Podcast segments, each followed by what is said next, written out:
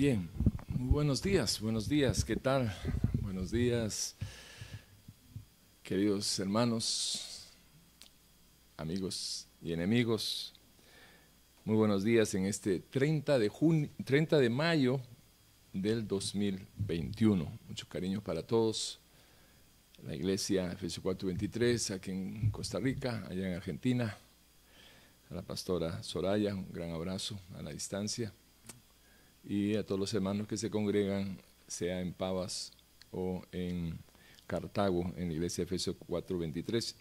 Extensivo para todos, para todos ustedes que nos acompañan todos los domingos a partir de este horario, 10 y 30 de la mañana, hora de Costa Rica, tres horas más en Sudamérica, ocho horas allá en Europa. Así que para todos un gran abrazo a la distancia. Eh, vamos a este angelito a desubicarlo de una vez sacarlo de circulación. Ya, ahora sí. Bueno, bueno, eh, hoy les he preparado un material para enseñarles, no vamos a, predicar, vamos a tratar de, compartir eh, a modo de enseñanza eh, cómo, cómo lograr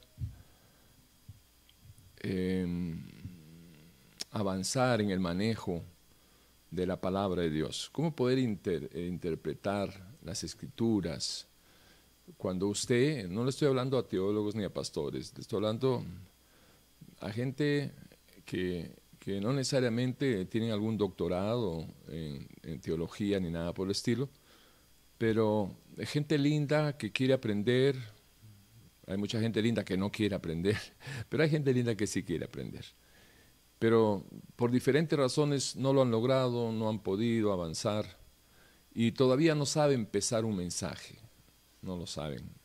Y por eso es que le dan gato por liebre y en muchas ocasiones estas personas se reúnen en, congregaciones donde el pastor habla cualquier barbaridad, la gente le dice amén a todo porque no saben cómo pesar, este, no saben cómo pesar un mensaje. Y eh, en este día quisiera utilizar nuestro tiempo de, de predicación para compartir con ustedes, darles algunas pinceladas prácticas, sencillas, para que usted pueda eh, ser candidato, ser candidata. Me está molestando algo aquí en los anteojos ser candidato o candidata a poder entender la palabra. ¿Sí? Bien, vamos a ver si ahora, o es una de mis, de mis, grandes eh, cejas que me está molestando. A ver ahí. Ah, ya está, mucho mejor. Bien, ¿estamos hermanitos? Oramos y entramos de una vez a, a lo que venimos en esta hora, a ser edificados por la palabra de Dios. Padre Santo, gracias Señor, gracias por esta oportunidad de poder reunirnos por este medio con tanta gente, Señor, que en su corazoncito son sinceros, anhelan conocerlo, anhelan saber más de usted, pero por diferentes razones, Señor, hasta el día de hoy no lo han logrado. Que este sea un tiempo de enseñanza, que cada uno de nosotros, comenzando por mi persona, que nos dispongamos que dispongamos todo nuestro ser, espíritu, alma y cuerpo, para ir en pos de conocer la persona de Jesús, que es la personificación viva, lo que le da vida a la palabra de Dios. Y entendemos que si logramos conocer de su palabra, conociendo a la persona, entenderemos su obra. Señor, que, que este tiempo de de enseñanza, que cada uno pueda aprovecharlo y pueda menguar y crecer en el carácter suyo, Señor, para, para tratar de honrarlo y agradarle, servirle y adorarle en todos los días de nuestro existir aquí en la tierra, Señor. Que ese sea el sentido de cada uno de los que estamos ahorita involucrándonos por este medio, Señor. Gracias, gracias Señor y que aprovechemos bien este tiempo. tiempo de edificación. Bien, ¿estamos hermanitos? ¿Sí? Ok. Bueno, entonces, a lo que venimos. Eh,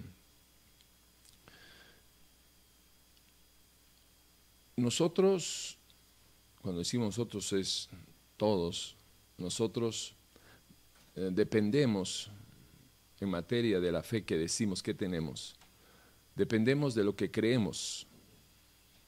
Parece obvio, ¿no?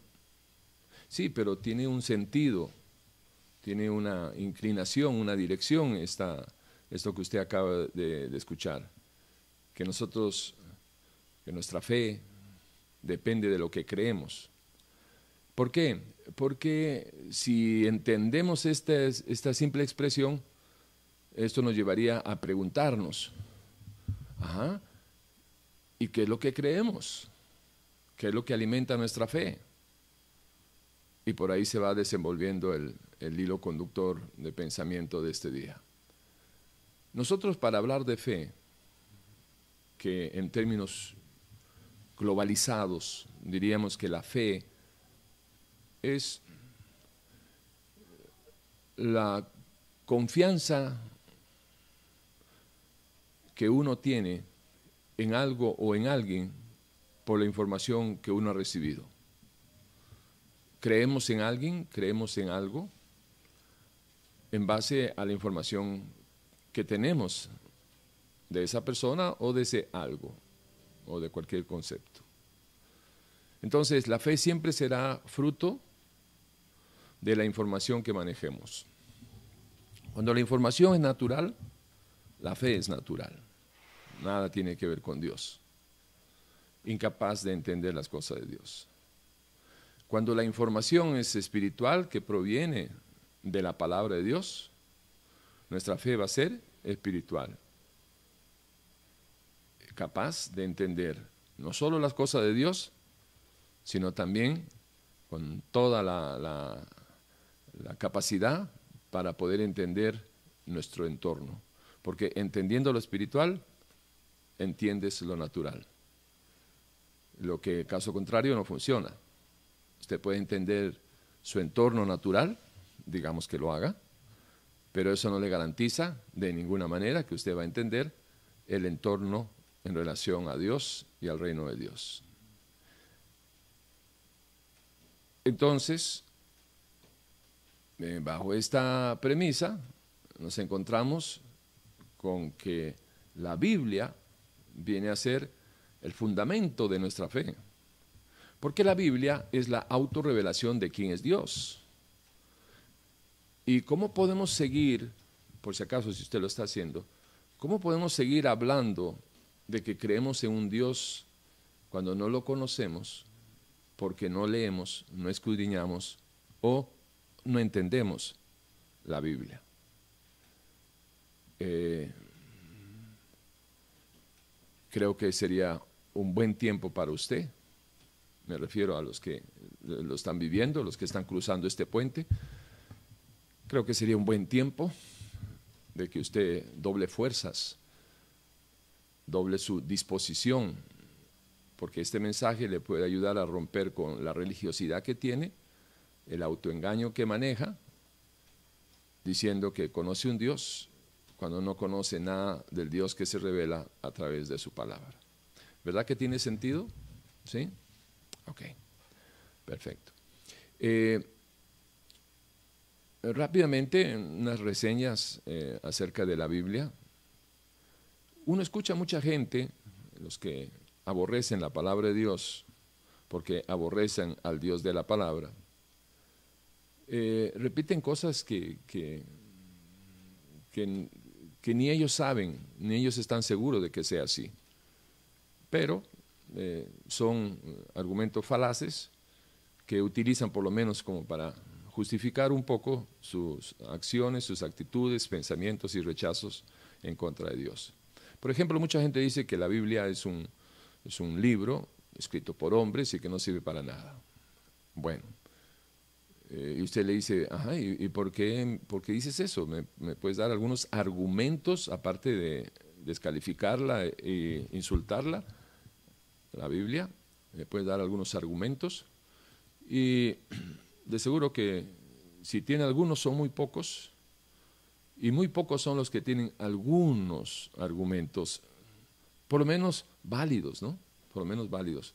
Porque decir, la Biblia es un libro escrito por hombre, ajá, ¿y en qué te basas para, para decir eso? Y que no tenga un argumento para sostener lo que está afirmando, eh, pues es muy triste y aparte de vergonzoso, pero el que no honra a Dios no conoce la vergüenza.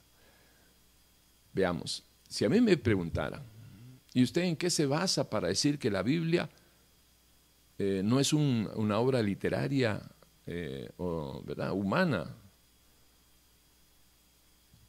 Podría empezar diciéndole, bueno, te voy a dar algunos datos. Si realmente quieres escuchar para, para, para informarte, formarte y cambiar de opinión. Porque muchas veces la gente te pregunta, tú le das las respuestas y dicen, sí, pero no. Ok, perfecto. Es decir, quiere seguir en su necedad. Recuerde que necedad significa ignorancia en su máxima expresión. Ok, vamos a ver. Yo le daría algunos datos. Por ejemplo, le diría, mira, ¿tú crees de que un libro, un conjunto de libros, 66 en total, los cuales se escribieron con una diferencia enorme de años, de tiempos y de lugares y de personajes. Fíjate que se escribió en tres continentes, en África, en Asia y en Europa, a lo largo de un periodo de 1500 años, más de 1500 años para que se termine esa obra. Eh, Dios usó 40 hombres inspirándolos a que escriban la revelación que Él les daba. Resumiendo, 40 personas en tres continentes, a, lo largo y ancho de 1500 años. Y lo asombroso es de que hay un hilo conductor desde Génesis 1.1, que es el primer libro, primer capítulo y primer versículo, hasta Apocalipsis 22.21, el último libro, el último capítulo y el último versículo. Hay un hilo conductor que no se pierde. Hay un hilo conductor que presenta eh, consecuente y, seriamente y razonablemente un, un, Dios creador, un plan de redención y, y no se pierde. En 1500 años, gente que no se conocía y que puedan haber escrito. Si yo no puedo escribir con, mi vecino un, verso, una poesía de, cinco líneas que armonicen con mi vecino. ¿Usted cree que humanamente es posible? 1500 años de diferencia entre uno y el otro. Diferentes eh, ambientes, atmósferas, países, continentes y que todo calce como un, como un logo, como un rompecabezas a la perfección. Bueno, si hasta ahí no le ha sembrado por lo menos la duda, usted está muy sentadito en esa rocking chair, ¿verdad? En esa, esa mecedora de la incredulidad. Pero avancemos un poquito más. La Biblia tiene evidencias internas en, las escrituras, en, su, interior. Tiene un, contexto general que cubre los 66 libros. Y la evidencia mayor, porque son muchas, pero la evidencia mayor eh, es acerca de las profecías mesiánicas. Profecías que se dieron a través de, de los salmos, 900, 950 años antes de que nuestro Señor Jesucristo, el Dios hecho carne, el Dios creador que se hizo criatura, que vino a este mundo para salvar su creación, antes que lo cumpliera en la cruz, se había escrito cerca de mil años profetizado de cómo iba a morir cómo iba a ser el suceso, cómo iba a ser el evento que marca la historia más importante de la, de la humanidad, porque la fe del cristiano, cuando usted conoce las escrituras y la cree, la fe del cristiano está en la revelación de la Biblia sobre la resurrección de Jesús. No tanto el nacimiento, que es obviamente muy importante, si no hubiera nacido no muere y no resucita, pero si Cristo no hubiera resucitado, van es nuestra fe. Entonces cuando, cuando vemos los salmos del 18, el 20, el 22, los salmos proféticos, cuando vemos Isaías 53, 53, donde habla acerca del, sufrimiento del, del siervo de Dios profetizado en el Mesías, en Jesucristo, Dios hecho carne. Si esto no le convence que algo que se escribe hoy y se precisa que se va a cumplir y en mil años después, mil años después, 950 años, mil años después, se cumple, cosa cree usted que eso fue que un adivino el que lo escribió? ¿Usted cree que David, que fue uno de los que escribió uno de los salmos, usted cree que eh, mesiánicos, usted cree que fue un adivino o que fue una inspiración de Dios? una revelación que él recibió de Dios y ahí es, eh, lo patentó, quedó plasmado en las escrituras.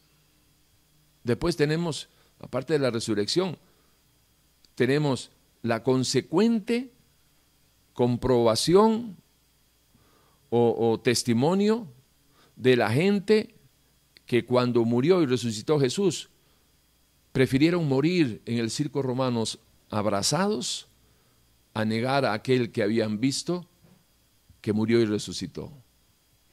Entonces, cuando tú vas ligando todas esas cosas, ya, este,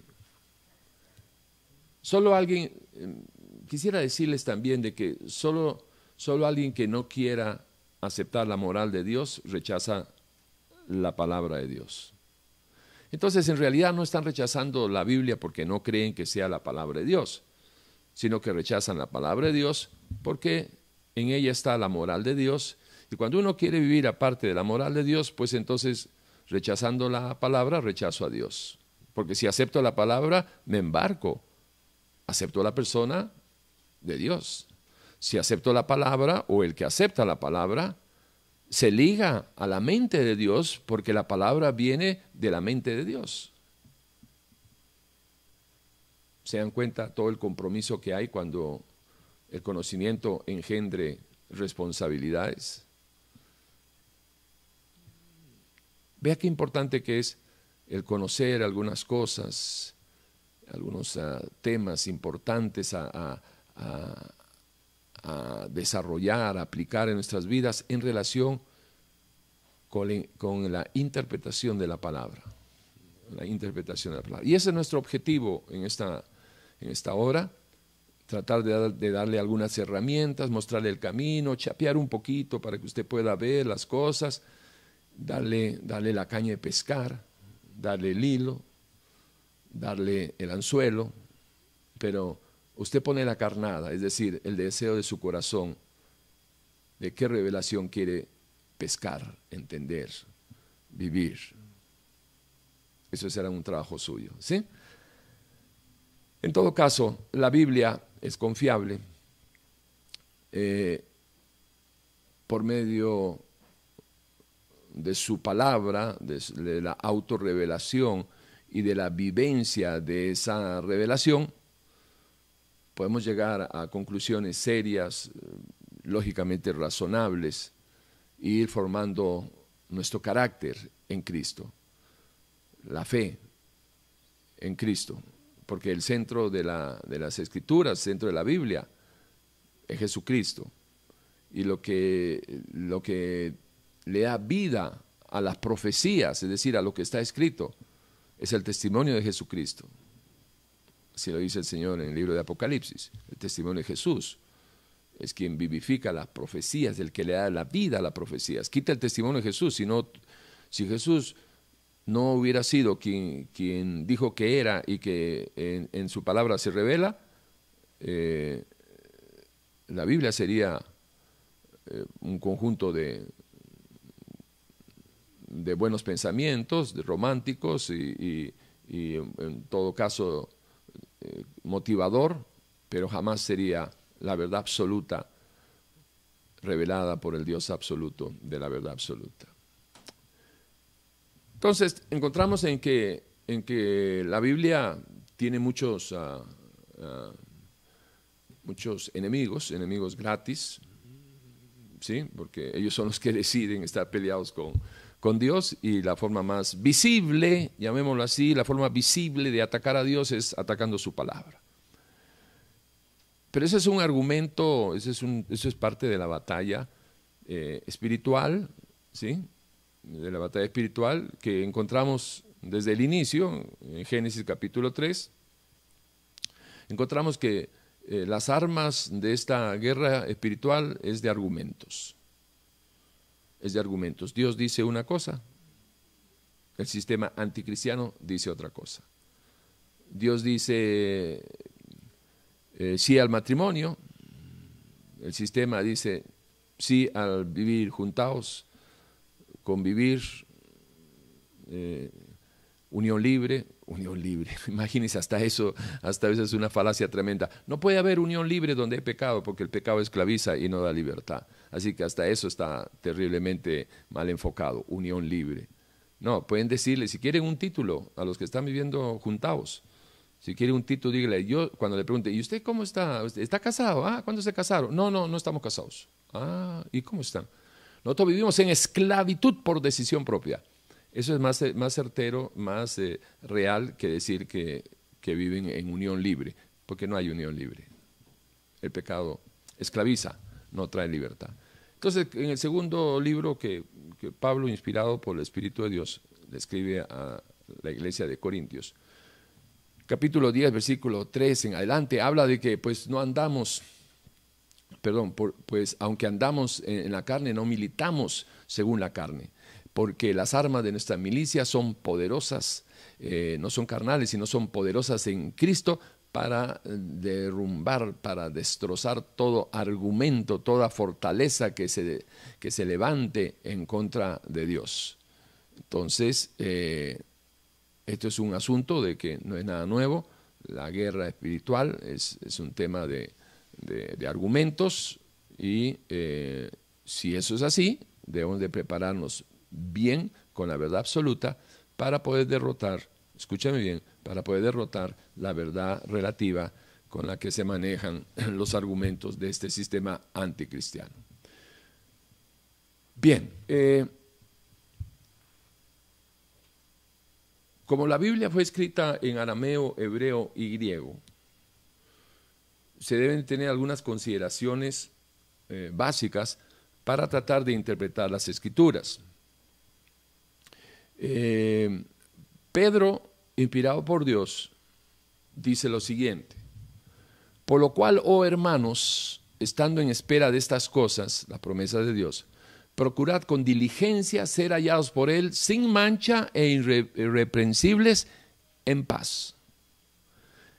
Y tened entendido que la paciencia de nuestro Señor es para salvación, como también nuestro amado Pablo, según la sabiduría que le ha sido dada, os ha escrito. Casi en todas sus epístolas, hablando en ellas de estas cosas entre las cuales hay difíciles de entender, hay cosas muy difíciles de entender que, habla Pablo, las cuales los indoctos e inconstantes tuercen, como también las otras escrituras, para su propia perdición. Esta es una advertencia eh, que, como todo en la Biblia, la, Biblia es el libro, eh, es el libro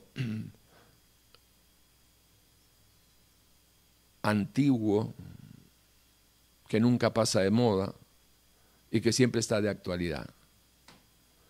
Eh, ¿Por qué? Porque la palabra es la misma de ayer, hoy y siempre. El Señor es el mismo de ayer, hoy y siempre. No hay variación, es inmutable, no hay cambios. Lo que antes era bueno, hoy también es bueno. Lo que antes era malo para Dios y para el hombre, también hoy es malo. Así que este, esta advertencia debemos de considerarla seriamente. Debemos de considerarla seriamente. Em, si para Pedro, para Pedro, que andaba con Pablo le parecía cosas eh, difíciles de entender, cosas que, de qué está hablando Pablo, de lo que ha escrito, de, de qué habla Pablo. Difícil de entender las revelaciones que Pablo recibía. Ahora imagínense para nosotros, ¿no? Pablo que, que tuvo su encuentro personal con el Cristo resucitado. Imagínense. Ahora nosotros entender que las revelaciones de los 40 escritores y que es, esas escrituras, las originales, las que las recibieron en, primera mano, las revelaciones, eh, fueron traducidas. Y ustedes saben, no, es, difícil de entender y de aceptar. Ustedes saben que eh, en un idioma otro idioma, no todas las cosas, no todas las palabras tienen el mismo significado o la misma profundidad. Una palabra puede significar dos, tres cosas, cuatro cosas diferentes. Puede implicar eh, diferentes sentimientos, profundidades. Ahora, todo eso obviamente hace las escrituras más complejo para tratar de entenderlas manejando bicicleta y comiendo chicle. Pero en todos estos años, ya desde la imprenta y, todo este tiempo de, que se ha ido, ha ido avanzando la ciencia, pues dentro de lo que es la, rama de el ámbito, el campo nuestro de, Dios y, el cristianismo, se ha progresado mucho y se han llegado a ciertos, eh, eh, a ciertos digamos, acuerdos o a ciertas conclusiones para, para eh, tener un reglamento de interpretación universal. Es decir, existen unas leyes, y cuando decimos leyes universales de interpretación de la palabra, significa que esas leyes son aplicables y las aplica eh, cualquier exégeta, es decir, una persona que eh, busca eh, descubrir lo, oculto en medio de, las escrituras, ver la intencionalidad de Dios en medio de la palabra. Y las reglas que usa un, un estudioso, un exégeta de la palabra aquí en Costa Rica, son las mismas que usa el exégeta allá en España, en Suiza, en Argentina, en Colombia, en Perú, en México, en todos lados, en Estados Unidos. Por eso es leyes universales de interpretación de la palabra. Y el título, o como se conoce esas leyes o esos reglamentos de interpretación, eh, se conoce con la palabra hermenéutica. La hermenéutica es el conjunto de leyes, eh, la suma de reglamentos eh, y normativas para interpretar correctamente las Sagradas Escrituras. ¿Sí? Bueno, eh, y hoy pues quisiera eh, compartir con ustedes algunas, ya ustedes pueden meterse ahí en internet y pueden poner leyes de hermenéutica y ahí ¿verdad? van a encontrar todas las, las herramientas que le pueden ayudar a usted a escudriñar bien la palabra. Yo voy a, yo voy a, presentarles, a mostrarles el camino y luego ustedes tendrán que caminar solos, si es que quieren llegar a donde el camino les apunta bíblicamente hablando. ¿sí? Ok. Eh, Conocer para entender y obedecer es todo un proceso, es algo que, eh, no, puedo pasarlo por alto en la introducción. Eh, conocer para entender y obedecer es todo un proceso. No, es un golpe de suerte, tampoco eh, una obra del Espíritu Santo sin la participación de la nueva criatura. es muy triste que cuando la gente ha sido mal formada o nunca ha sido formada, entonces, eh, la disciplina de la disciplina del aprendizaje acerca de la persona de Jesús. Tú aprendes a través de la Biblia la intencionalidad de Dios, los, sus pensamientos y sus sentimientos, pero no van a ser tuyos, no va a ser vivificado en tu vida hasta que en medio de la obediencia a ese conocimiento de la palabra, no lo pongas por obra. Porque si solamente crees y no obedeces, si solamente escuchas, perdón, o lees y no obedeces, de nada te sirve. Eso es como ir a un restaurante, ver el menú, uy, qué rico esto, qué rico lo otro, la carne, el pescado, y luego te levantas y te vas. No te puede haber llenado. Te puedes engañar solo si quieres. Ah, sí, yo estuve en tal restaurante, sí, pero comiste. No, no comí. Entonces, oír el mensaje, escudriñar las escrituras y no vivirlo es lo más parecido a lo que les acabo de, poner como ejemplo.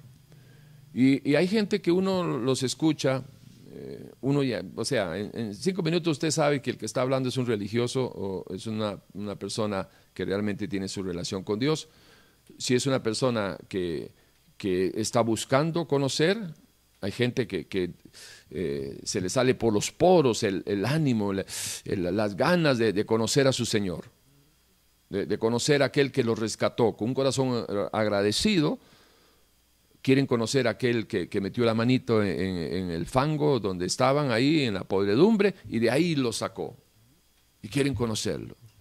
Y cuando usted habla con una persona así, en cinco minutos usted sabe, wow, qué lindo, aquí hay un corazoncito agradecido. Pero después uno también conoce gente de que tienen años, de que supuestamente nacieron de nuevo, se arrepintieron, son cristianos, etcétera, etcétera, se congregan, pero tienen, tienen la vida más fría que la nariz de un pingüino. Todo les entra igual, Ah, sí, ¿para qué esto? ¿Para qué lo otro? La doctrina, no, a mí el Espíritu Santo Dios es quien me guía. Ay, Señor. Yo no necesito doctrinas del hombre porque el Espíritu Santo de Dios es quien me revela todo. ¡Wow! Y tú lo, lo ves como camina, más chuletón. Pura chuleta. Chuleta y de lechón. Algunos chancho viejos, pero, pero pura chuleta. Porque ciertamente el Espíritu Santo de Dios es quien nos guía, nos, eh, ciertamente el libro de Juan capítulo 14, el 16 lo habla, que es el Espíritu Santo de Dios quien tomará de Jesús y nos lo hará saber. Estamos totalmente de acuerdo. Pero ¿a quién se lo va a hacer saber? ¿Al indisciplinado ese que no escudriña la palabra?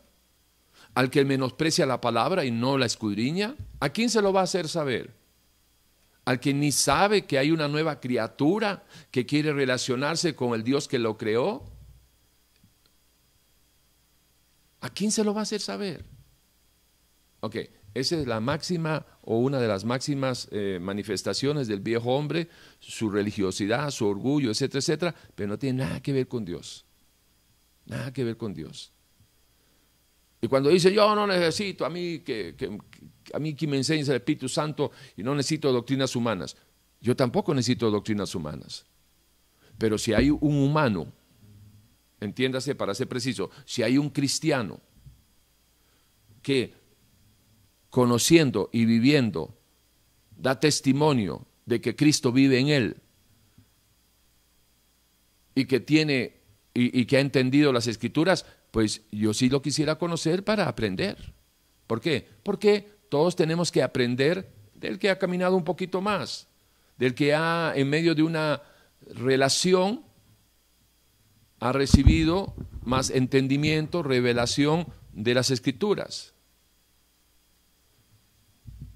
Recuerde esto, ya no hay revelaciones nuevas. Ahora lo que tenemos que ir en pos es de entender las revelaciones que ya se han dado.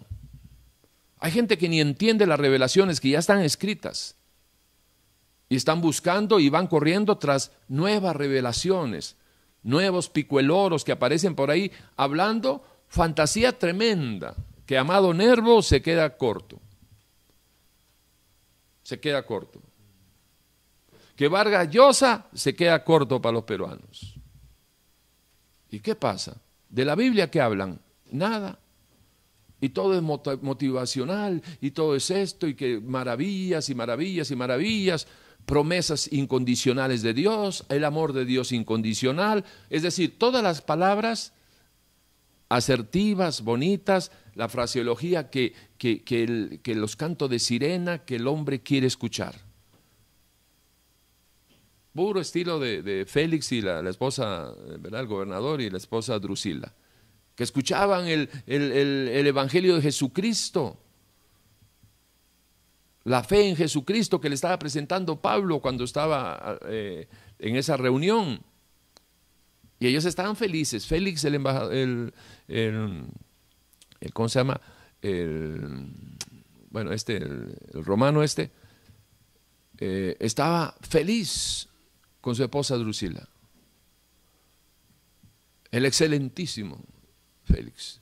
Pero cuando Pablo empezó a discernir, discernir acerca de la justicia de Dios, del dominio propio y del juicio venidero, patita, ¿para qué te quiero? Salieron soplados y le dijeron, Pablo, no hables más, otro día hablamos. Cuando tenga oportunidad te voy a volver a llamar. ¿Lo volvió a llamar? La Biblia no dice. Para los que rechazan la palabra, hoy qué va a hacer usted con lo que va a escuchar y lo que está escuchando. ¿Oídos sordos? Me va a decir, ok, Tibor, otro día hablamos, el próximo domingo nos vemos. ¿Llegarás al próximo domingo? Con la indiferencia que has llegado a este domingo, sin anhelar una profunda relación, conocimiento de la persona de Jesucristo para, para caminar con Él. ¿Tendrás oportunidad para el próximo domingo? Yo no sé si yo voy a tener oportunidad de predicar nuevamente el próximo domingo, pero estoy listo. ¿Está usted listo para su encuentro personal con el Señor? Esa es la pregunta clave, que exige una respuesta de parte suya y de todos aquellos que están pateando la bola. Mañana hablamos. Otro día me arrepiento. Un pecadito más ahora. Después de este lance, ahí, ahí sí ya me arrepiento. Ok, voy uno más y ya no más. Ciertamente no necesitamos doctrinas humanas. Pero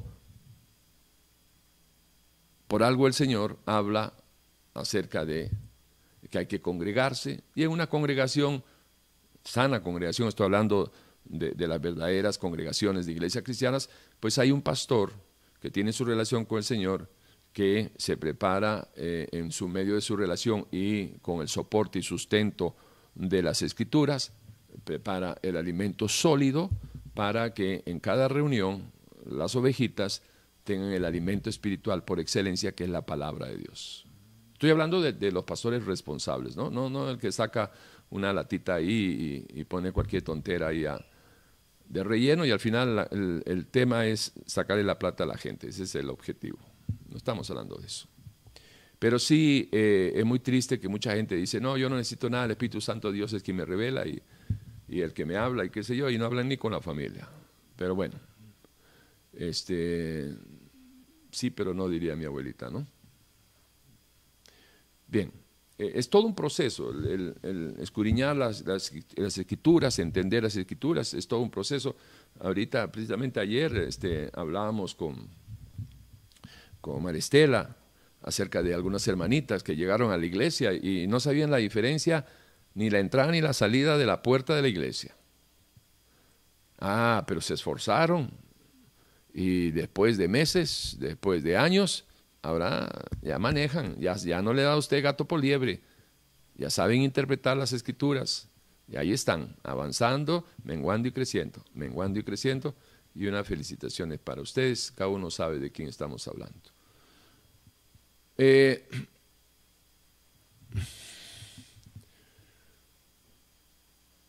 este, les decía que, ¿qué horas son? Son sí, 15, bueno, estamos. Em, hay algunos requisitos para ser candidatos a entender las revelaciones del Dios Creador. Y esto es importante antes de, compartir algunas eh, leyes de hermenéutica, eh, presentárselo, porque si, si no se lo pongo en primera instancia, entonces usted de repente no va a ver la necesidad de tener estos requisitos. Usted puede tener toda la hermenéutica y puede saber toda la hermenéutica y puede conocer todas las leyes de hermenéutica y usted puede saber todo, tiene su título y todo. Pero si no tiene al Espíritu de Dios que inspiró a, las escrituras, no va a entender nada. Una cosa es eh, comprender intelectualmente y otra cosa es entender espiritualmente. Son dos cosas totalmente diferentes. Y tener el Espíritu de Dios que inspiró a esos hombres a escribir las revelaciones que Dios le plació compartir con los que quieran recibirlas, eso es importante. Tiene que estar caminando en santidad, porque en pecado el Espíritu Santo de Dios no está. Entonces no se engañe. Si usted está en pecado y está leyendo Biblia, mejor léase Mafalda, Condorito, eh, cualquiera de esas revistas. Porque no, no le va a servir de nada. Eh, un consejo, léalo, trate de leerlo conscientemente en primera persona. Obviamente en la medida de las ah, eh, aplicaciones reales, pero no es igual leer la, Biblia en, tercera persona y usted desde el balcón de la indiferencia a estar sumergido en primera persona, siempre y cuando sean reales esas aplicaciones, sean posibles, viables. Por ejemplo, si usted lee en, el pasaje donde Pedro le canta el gallo y Pedro este, mira a Jesús, ya lo había negado tres veces, cantó el gallo y cuando ve, se cruza su miradita con la verdad, con la de nuestro Señor Jesucristo, dice que lloró amargamente. Entonces, en lugar de, leer sabiendo por qué está llorando, porque todo eso tiene que estar en el contexto de lo que estás eh, sumergido, ¿verdad? Eh, ahí en la, en la palabra, estás, estás viviendo ese, ese, pasaje, no estás leyendo, no, eso no, sino que estás viviendo en primera persona todas las advertencias que Jesús le dijo, lo que él había dicho, Señor, yo a ti nunca te negaré hasta la muerte contigo, Pedro, cállate, Pedro, Pedro, antes que cante el gallo, me vas a negar tres veces.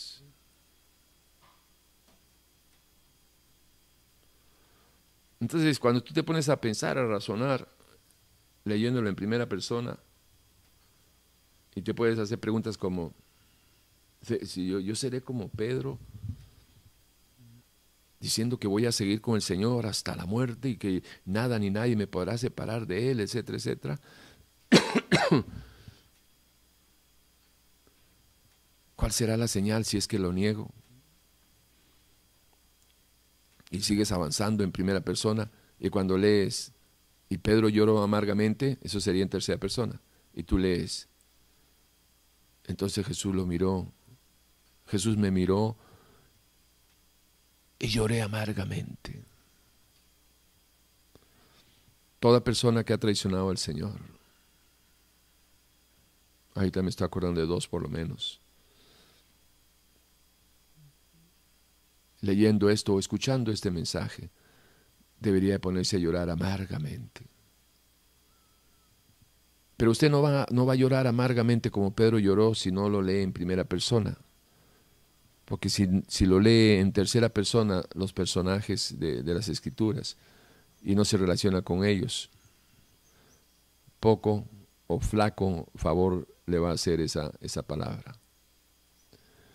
Ahora, obviamente, eso lo aplicaríamos en primera persona, sentido común con Pedro, porque nunca lo, aplicaríamos en algo o en alguien que, no es posible eh, identificarnos en primera persona. Por ejemplo, en este pasaje, usted no, se va a, no va a aplicar eh, leerlo en primera persona en relación con el gallo.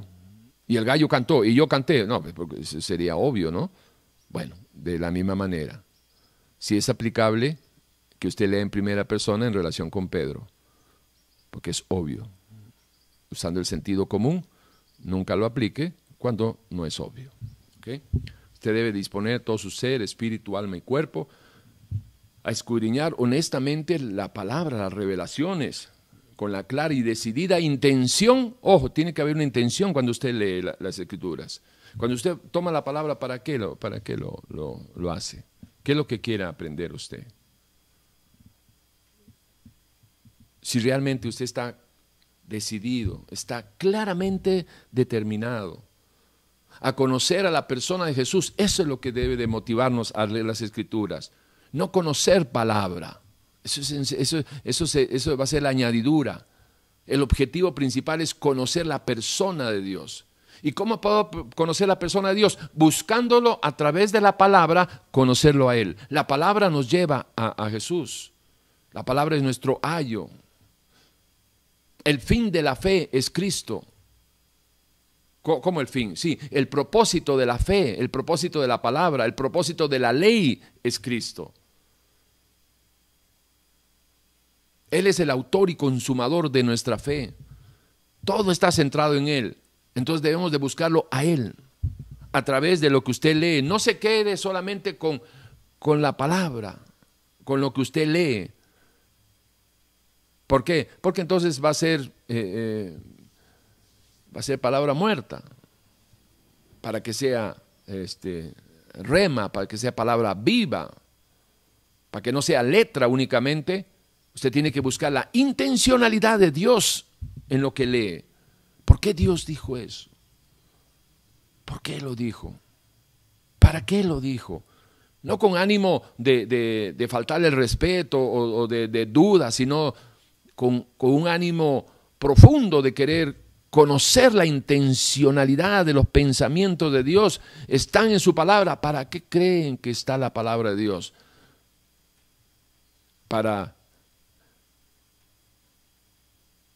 levantar enaltecer a los hombres con sus títulos de teología. No, la palabra de Dios está para revelarse, para autorrevelarse de quién es Dios y para revelarnos quiénes somos nosotros, para revelarnos cuál es nuestro origen, nuestro propósito de vida en este mundo y nuestro destino final.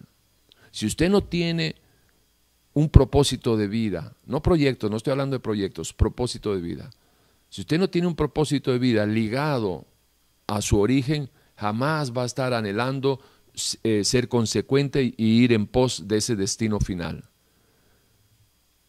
Pero eso es porque la gente no tiene o no ha aceptado o no ha entendido cuál es su origen.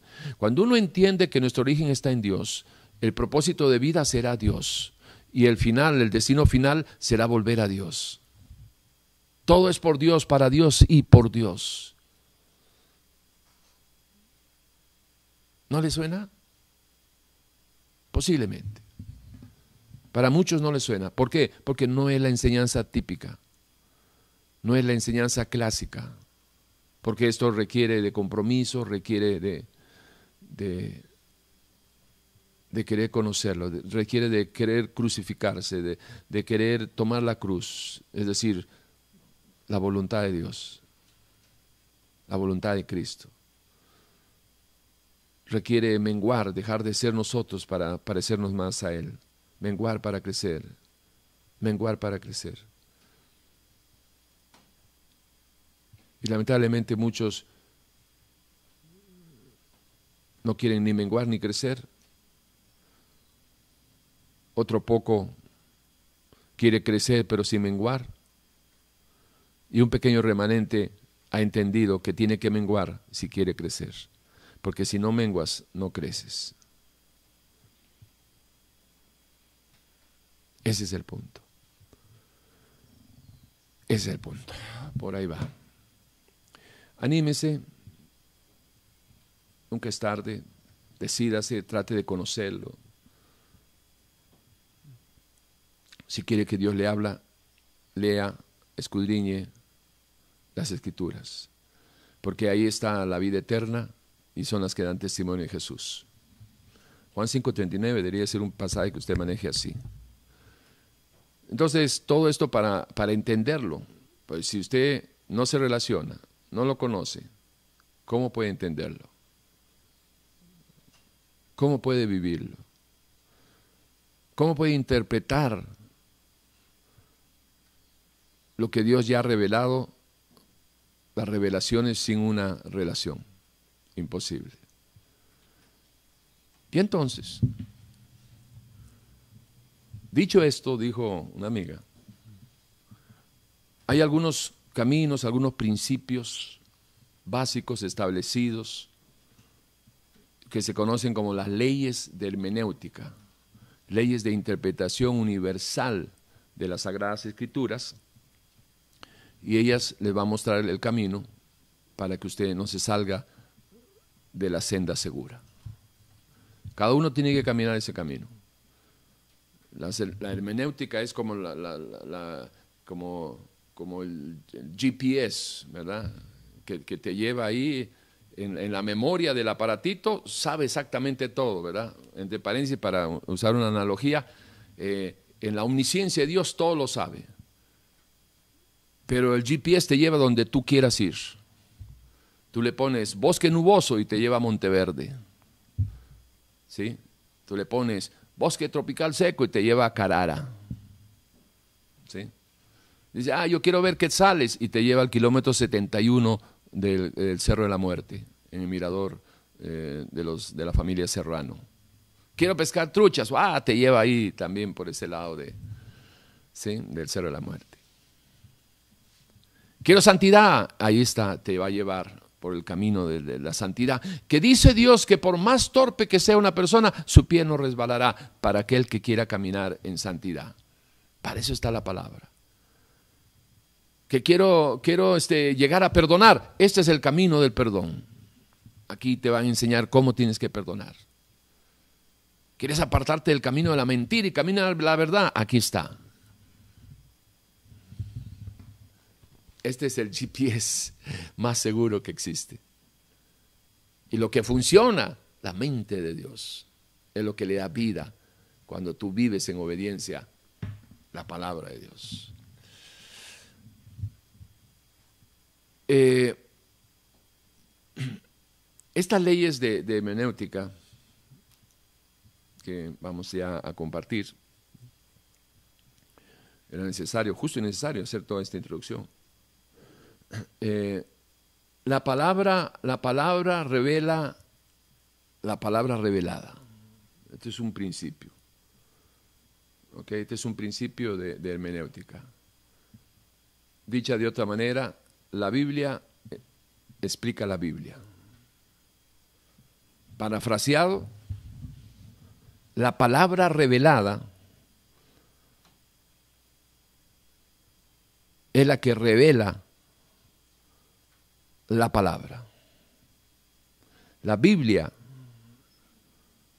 se explica ella misma, solo que tienes que conocer cómo es que se explica ella misma. Es decir, Dios mismo revela lo que Él ya reveló.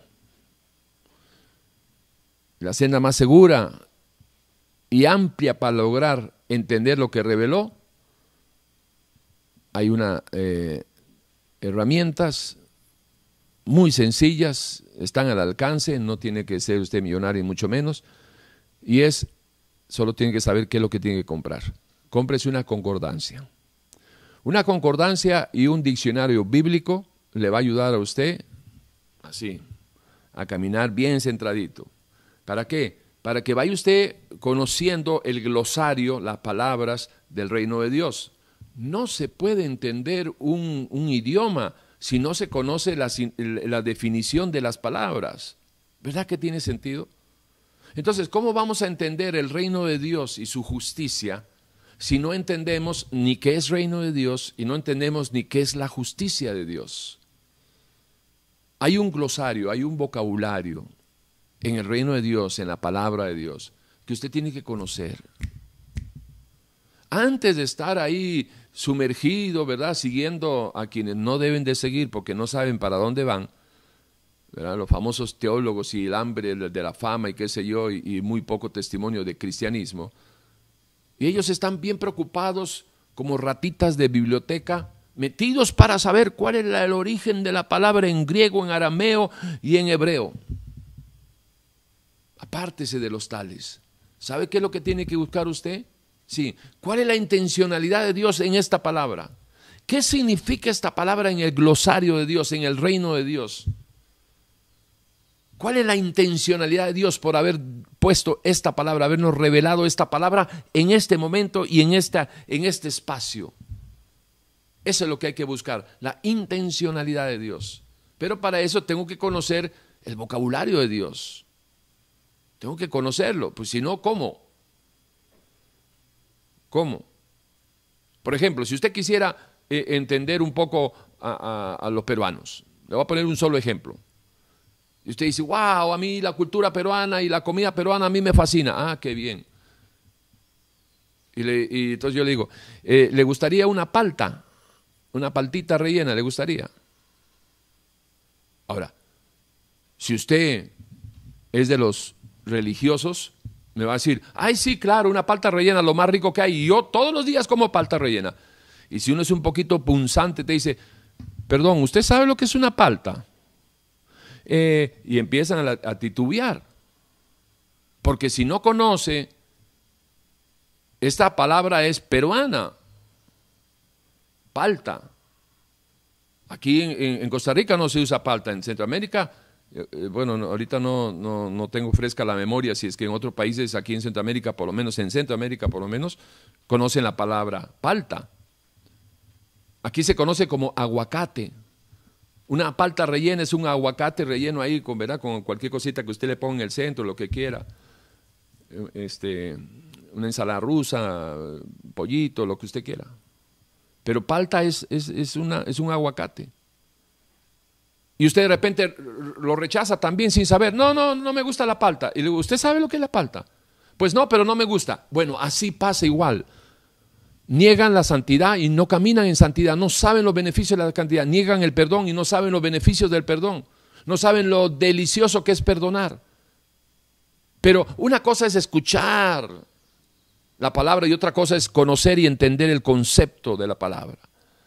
Y para eso, para eso, solo para eso, es de que yo le recomendaría de que se agarre una concordancia bíblica y un diccionario bíblico para que se dé sus primeros pasitos. Después ya no se mete usted en otros, ¿verdad? El diccionario, el Strong y todo eso, pero, pero para empezar esto, para dar su primeros pasitos, después corre. ¿Por qué? Porque una palabra que se escriba igual no indica necesariamente que signifique lo mismo en todos los textos que aparece. No siempre una sola palabra no siempre una sola palabra, eh, perdón, una palabra le indica a usted eh, que el significado va a ser lo mismo. No, es lo mismo. Entonces usted debe de conocer esa, esa diferencia a través de eh, incursionar en el diccionario bíblico y en su Biblia, en la parte de atrás, en la parte final, Después de Apocalipsis 22, 21, hay algo que se llama concordancia. Concordancia, ¿ve? Aquí termina la Biblia, empieza la concordancia. La concordancia tiene alfabéticamente todas las palabras con A están, que, están aquí, están aquí este, ordenadamente. ordenadamente. Entonces, para hacer un estudio, es imposible hacer un estudio serio es imposible si usted no usa la concordancia. Entonces, ¿de qué quiere, de qué quiere hablar usted? Del amor. Entonces se va eh, a buscar amor. A con la A, B, A, B, A, C, A, C, A, C, A, D, A, F, y ahí vas. A, L, A, L, L, amor. Aquí está la M. Después de A, Sigue amor.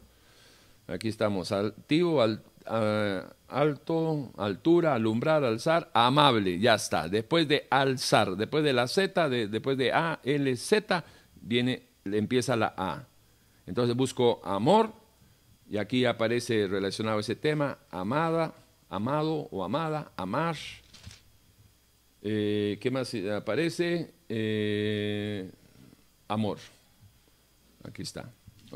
Entonces ahí usted agarra y empieza a buscar los, pasajes, los versículos, y cuando se da cuenta eh, si su intención y su relación es linda con el Señor, cuando se da cuenta ya se metió en, en, unas sendas donde, wow, empieza a ver cosas que antes no había visto. Y va a ver cómo va a disfrutar hacer un estudio de la escritura, de cualquier tema que usted eh, se sienta motivado a hacerlo, si usa su concordancia. Una Biblia sin concordancia es como un carro sin motor, no sirve para nada. Así de sencillo. Ok, eh, trate de ver la intencionalidad de Dios al revelarnos lo que, lo que nos revela. Es más importante llegar a ver la intención de Dios en lo que nos revela que buscar conocer la raíz del significado de X palabra en arameo, hebreo o griego. Estar conscientes, estas son todas las herramientas que le estoy dando. Estar consciente de la diferencia entre la palabra exégesis, que significa extraer el significado de un texto dado, con la diferencia de otra palabra que se parece, pero hay un mundo abismal de diferencia, que es la eisegesis. Exégesis es extraer, entender, ver lo que no está visible, ¿verdad? Sacar de lo oculto, de la, de la escritura, de lo que está, eh, eh, de los misterios de Dios, tratar de encontrar la intencionalidad de Dios. Eh, todo eso es es la exégesis, es la, el, acto de buscar la revelación, de interpretar la revelación de Dios. Y la hermenéutica son las herramientas que le das al exégeta para que haga exégesis.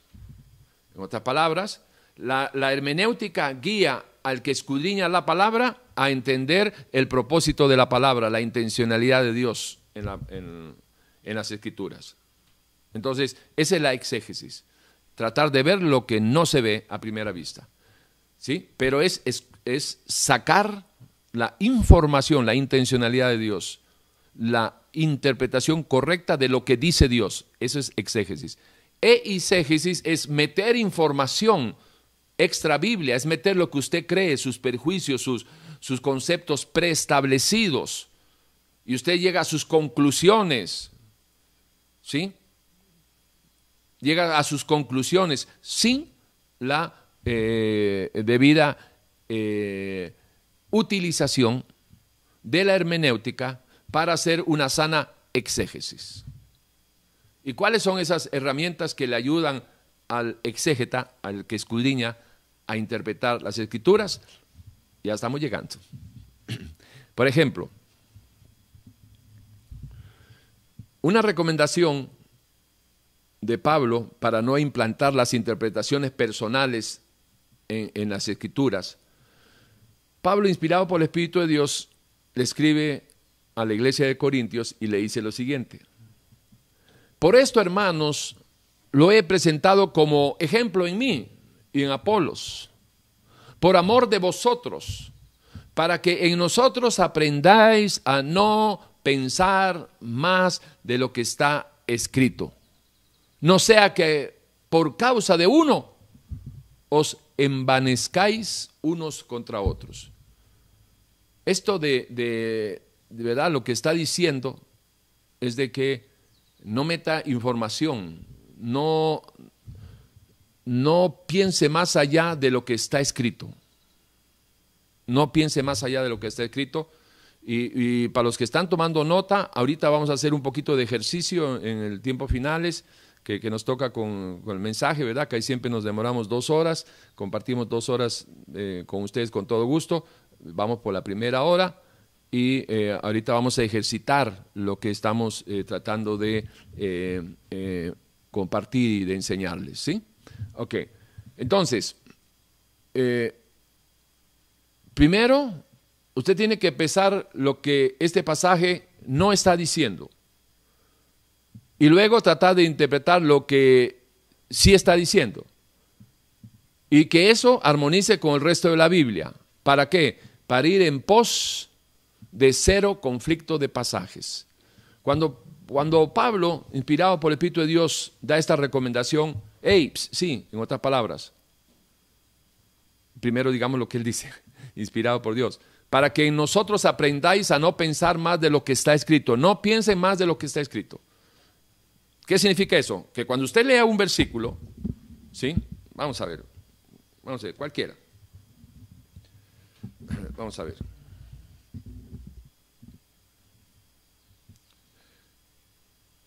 Vamos a ver, vamos a ver, vamos a ver. Eh.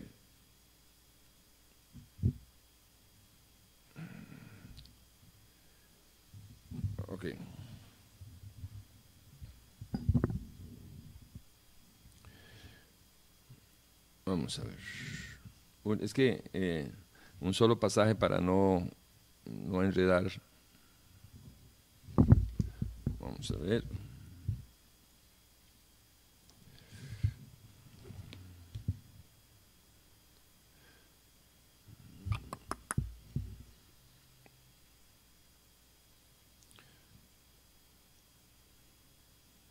Ok, digamos este.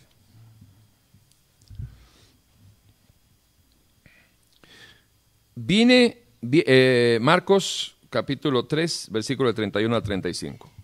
Vienen después sus hermanos y su madre, y quedándose afuera enviaron a llamarle. Están hablando de la madre y los hermanos de Jesús.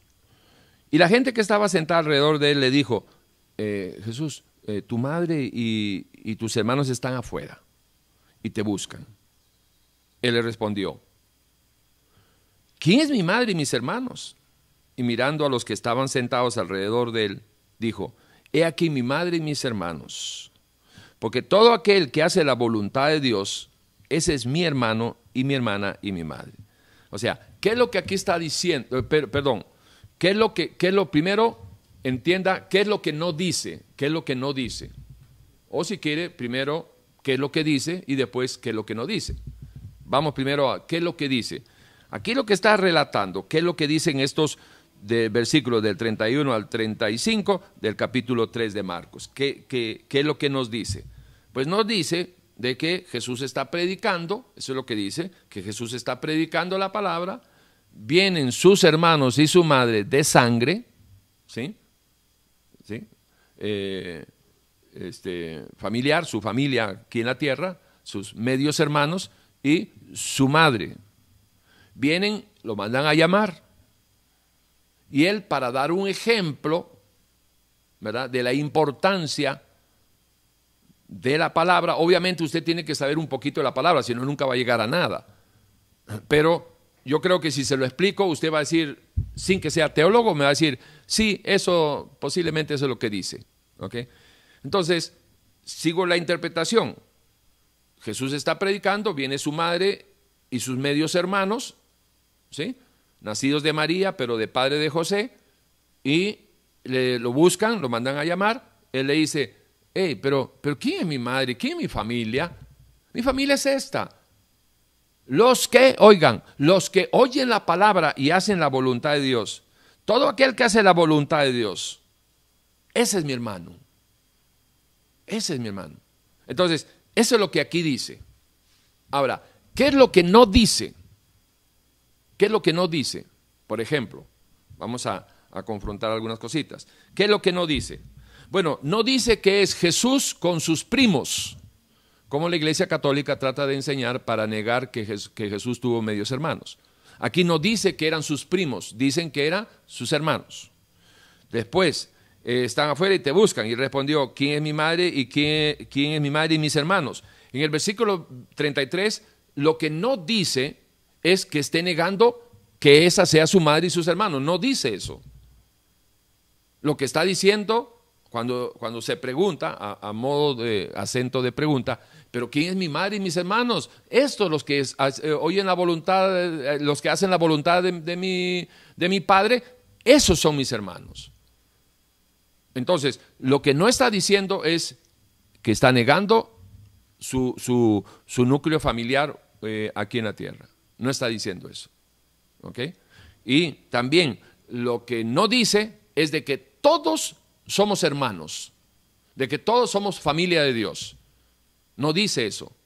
Cuando alguien enseña, es que todos somos hijos de Dios. Bueno, este pasaje no lo dice. Que todos somos hermanos, este pasaje no lo dice. Lo que sí dice es de que el que hace la voluntad, ese es eh, familia de Dios. ¿Ok? ¿Entienden? Ok, entonces, si ustedes aplican esta, esta, este, esta herramienta que les estoy dando, que primero cuando ustedes lean, esto es hacer un estudio, ¿no? Primero usted agarra y dice, ok, perfecto, llego a algunos pasajes que son conflictivos, ok, en los pasajes conflictivos, ¿no? Porque no tienes que hacerlo en, todos los pasajes, pero en los pasajes conflictivos. Usted agarra y dice, ok, perfecto, voy a usar la herramienta que compartimos ahí con el pastor Tibor este domingo 30 de mayo. Ok, aquí hay, aquí, hay, aquí hay un tema que no está muy claro. Ok, primero, vamos a ver, papelito y lápiz, ¿verdad? O si estás trabajando con, tu computadora en Word, como hago yo, en, en Word, ¿verdad? Y estoy escribiendo. Ok, entonces pongo, ¿qué dice y qué no dice? ¿Qué dice este pasaje conflictivo y qué no dice? Entonces ahí voy avanzando. ¿ok? Ahora, no se debe de especular en temas que la Biblia no especifica porque se corre el peligro de enseñar falsas doctrinas. Esto es importante que lo entendamos. Porque la revelación de la palabra de Dios es progresiva, usted tiene que tenerlo en mente. Dígame si no es cierto que hoy si usted ha escudriñado la palabra y ha sido un estudioso de las escrituras, dígame si hoy usted no ha progresado en el entendimiento de interpretar las escrituras en comparación a como usted entendía hace un año, hace dos años. Obviamente la respuesta es de que sí, la revelación de la palabra es progresiva. Pero esa progresión va a depender mucho, eh, la progresión está, de su relación con el Espíritu del Señor no pretenda avanzar en el entendimiento de las escrituras si no tiene una relación con el Espíritu del Señor. Se debe tener en claro que las diferencias no son contradicciones. Esto es, esto es vital, vital, vital.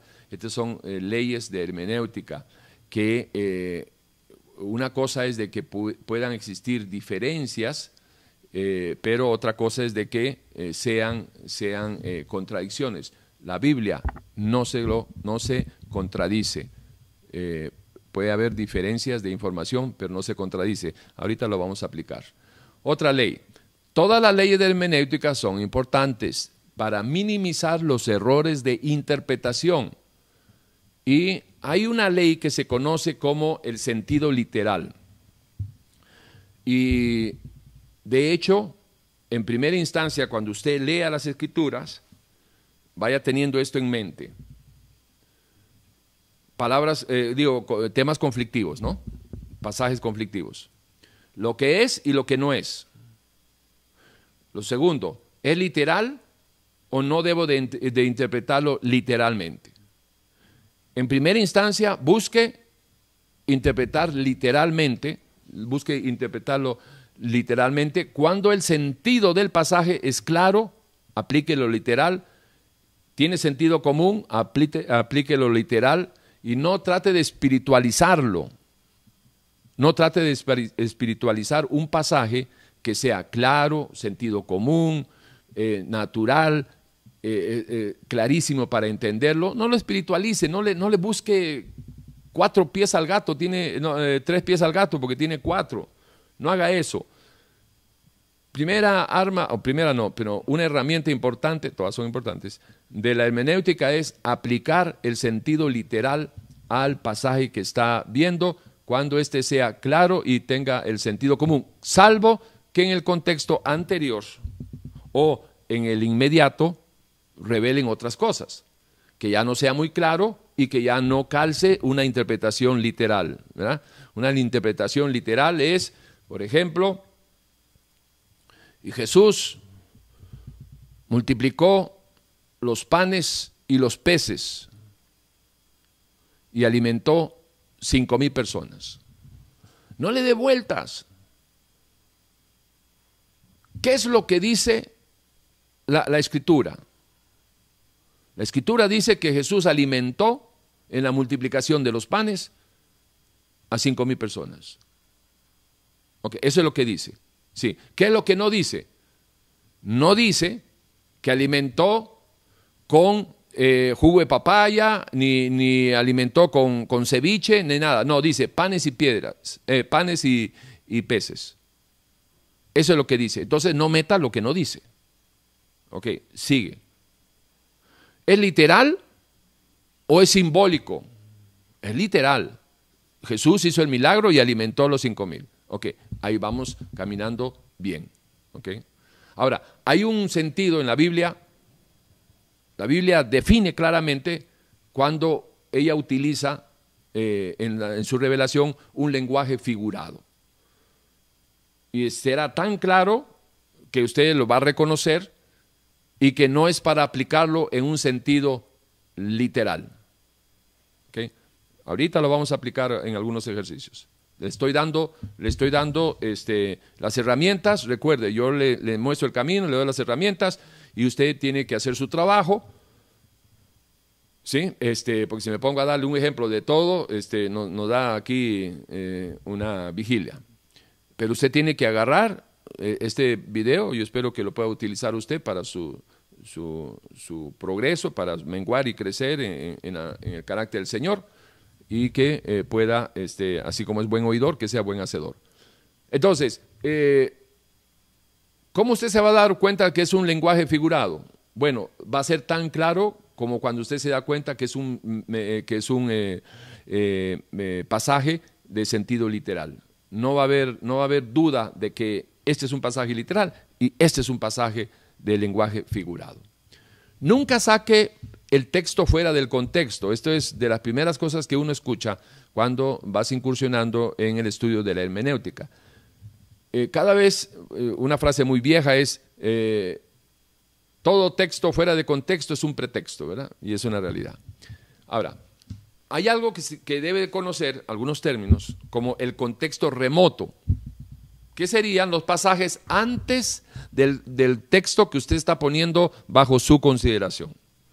Y el contexto inmediato serían los pasajes después del contexto del pasaje que usted está eh, trabajando.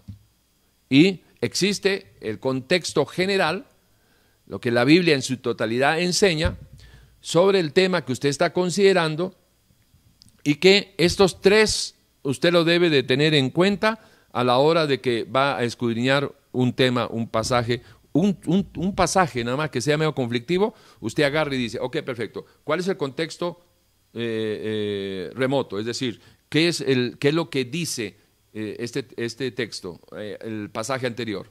y el, contexto inmediato, lo que dice después, que puede ser uno, dos, tres versículos más, puede ser hasta un capítulo más. ¿Qué es lo que dice? ¿Y qué decía dos, tres versículos antes? O hasta un, un, capítulo anterior o dos capítulos anteriores, qué sé yo. ¿Cuál sería el tema?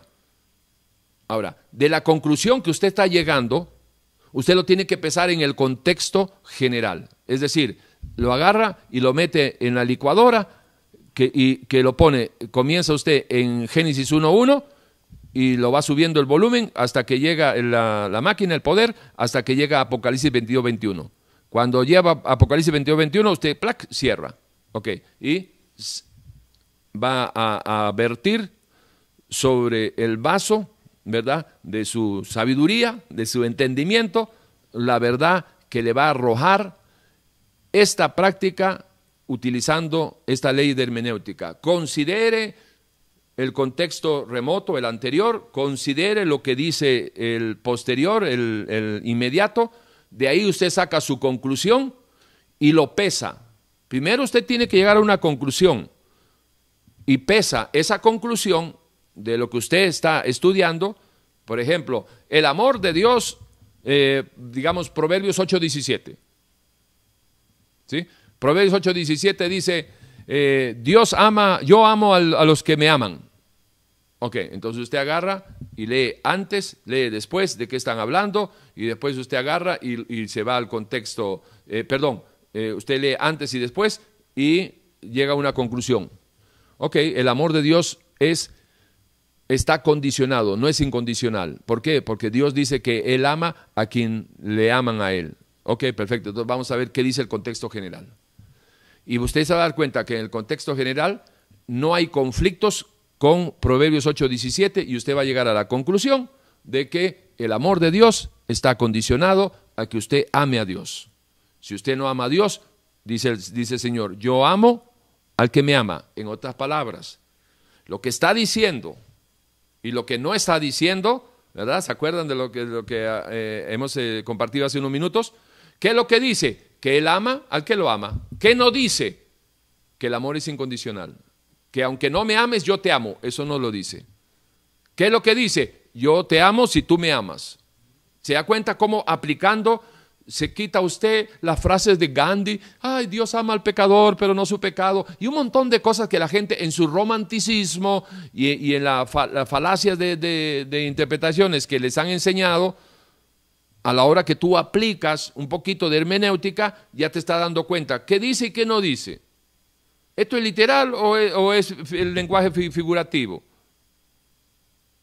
¿Qué es lo que dice el contexto anterior, posterior y qué es, que, es lo que me dice toda la, escritura? ¿Respalda o no respalda que, esto que, que yo estoy llegando a la conclusión? Y por ahí va. Ahora, ¿por qué es importante el contexto? El contexto es bastante importante o muy importante porque nos ayuda a determinar el significado correcto de cierto pasaje de las escrituras y evitar así enseñar equivocadamente, erróneamente, el consejo de Dios. Un ejemplo, si usted saca de contexto una palabra, eh, puede llegar a conclusiones terribles. Vamos a, poner un ejemplo aquí en Costa Rica, ¿sí? Eh, si aquí en Costa Rica nosotros leemos, el monstruo se comió a un tierno leoncito. Ahora viene alguien, un argentino, un español, lo saca del contexto en el cual se escribió aquí en Costa Rica y dice, wow, allá en Costa Rica hay monstruos que se comen a los leoncitos. Wow, hay que tener cuidado, no hay que, no hay que ir por allá, hay monstruos. Ahora, ¿qué fue lo que pasó? Que ese español o ese argentino sacó la, frase, el pasaje que estaba escrito, la frase, la sacó del contexto en el cual se escribió. Ahora, usted le pregunta a un costarricense qué significa que el monstruo se comió a un tierno leoncito y él te va a decir, bueno, ¿y dónde has leído eso? En la página de deportes. Ah, bueno, ya sé lo que significa. ¿Y dónde lo has leído eso? Eh, en la página de sucesos. Ah, bueno, ya sé qué significa. ¿Por qué? Porque eh, cuando tú vas a la, página de deportes, lo que eh, vas a encontrar es, el monstruo se comió un tierno leoncito. Significa que el Saprisa se almorzó un tierno eh, leoncito, que es la Liga Deportiva Alajuelense. Se comió un leoncito. ¿sí? Y por favor no me hagan cara ni puchero los, liguistas. Ustedes saben que eso pasa muy a menudo. Ok, si no, pregunte la última semifinal. Pero ese es otro tema, no me piquen. Entonces, en todo caso, ven lo que es sacar el texto del contexto. Se llega a conclusiones erradas por no entender el contexto en el cual se escribió. ¿Sí? ¿Estamos? Ok. Ahora, debemos de tener claras respuestas las siguientes preguntas. Cuando usted lea un, pasaje, usted debe preguntar, ¿quién está hablando? Porque es importante, no es igual que, que, que lo hable Judas a que lo hable Jesús. No es igual que lo hable, eh, eh, ¿cómo se llama? Barrabás a, que lo hable Pablo. ¿Quién está hablando? ¿A quién le está hablando? ¿Contiene el texto lenguaje literal o figurado? ¿Qué, tipo de, pasaje eh, tengo al frente? Entonces, los pasajes en conflictos han de armonizar en el contexto general, ¿sí? Con los pasajes que ya existen en la Biblia y que sean más simples de entender. En otras palabras, cuando usted ve un, pasaje que es complicado, que, que, entra en conflicto con otros pasajes, y usted se va a la concordancia, busque esa palabra, ¿sí? y empieza a buscar ahí en la concordancia, eh, en otras referencias, ahí en la concordancia, usted se va a encontrar pasajes que van a ayudar a aclarar el pasaje en conflicto. La Biblia se explica ella sola.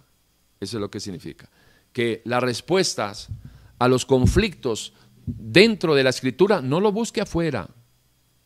No lo busque afuera. Búsquelo el solucionar el conflicto entre supuestos conflictos, entre supuestas contradicciones, supuestas diferencias. Busque encontrarla en la suma de su palabra. Salmo 119 dice, la suma de su palabra es verdad. Es decir, usted agarra un versículo, agarra otro versículo en el contexto general y ahí va buscándolo y le va a presentar y le va a aclarar ese pasaje en conflicto.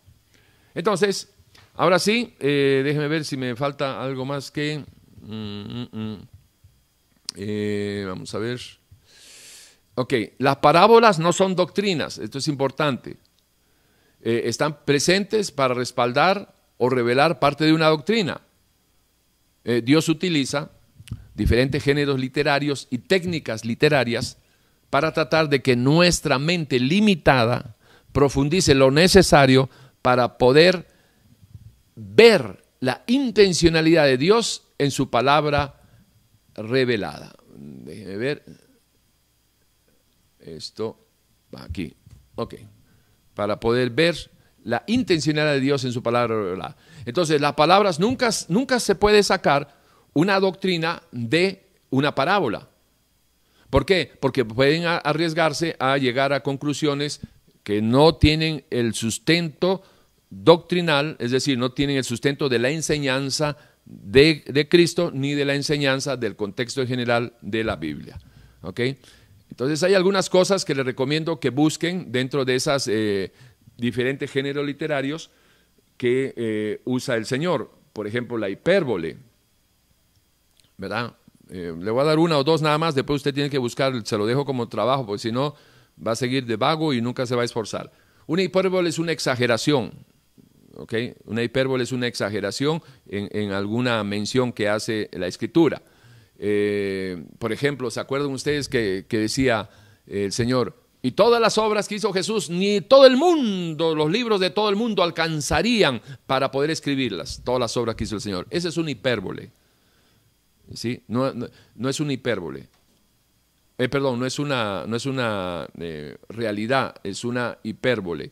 ¿Qué es una hipérbole? Es eh, mostrando a través de una exaltación o de, maximizar, maximizar, sí, este, algo para que uno pueda ver la grandeza de lo que se está refiriendo.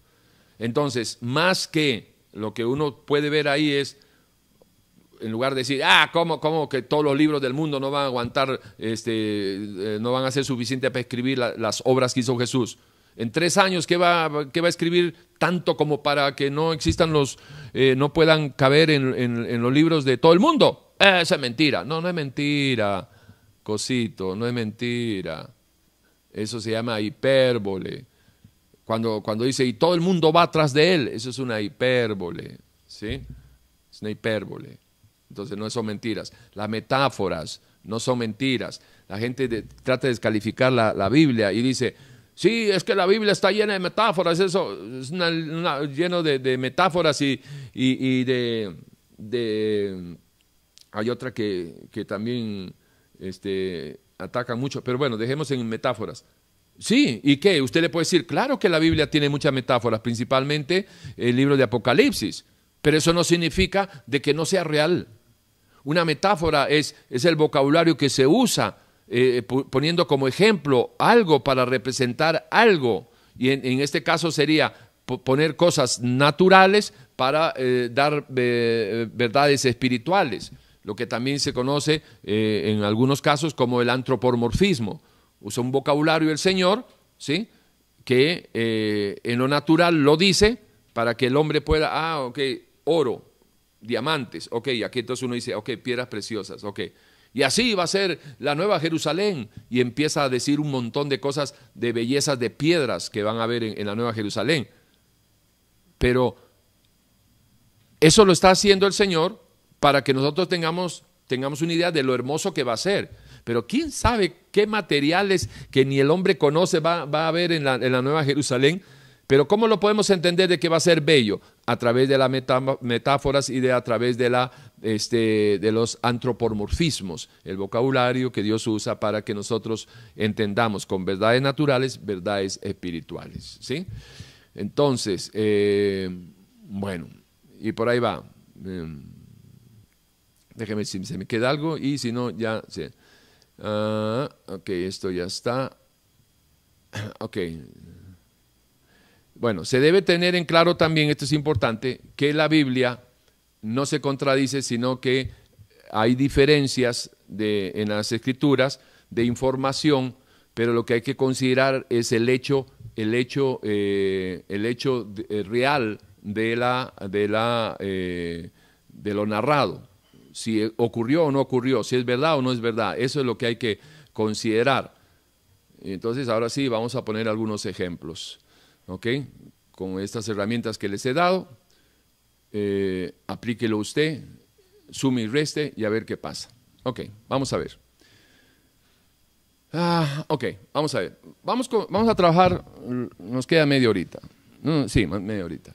Vamos a trabajar con algunos versículos, eh, sobre todo así medios conflictivos. Por ejemplo, Juan 2, capítulo 1 en adelante, narra lo siguiente. Al tercer día, preste atención, al tercer día se hicieron unas bodas en Canaán de Galilea y estaba allí la madre de Jesús. ¿Ok? Y fueron también invitados a, a las bodas Jesús y sus discípulos. Y faltando el vino, la madre de Jesús le dijo, no tienen vino. Y Jesús le dijo, ¿qué tienes conmigo, mujer? Aún no ha venido mi hora. Su madre dijo a los que le servían, haced todo lo que os dijere.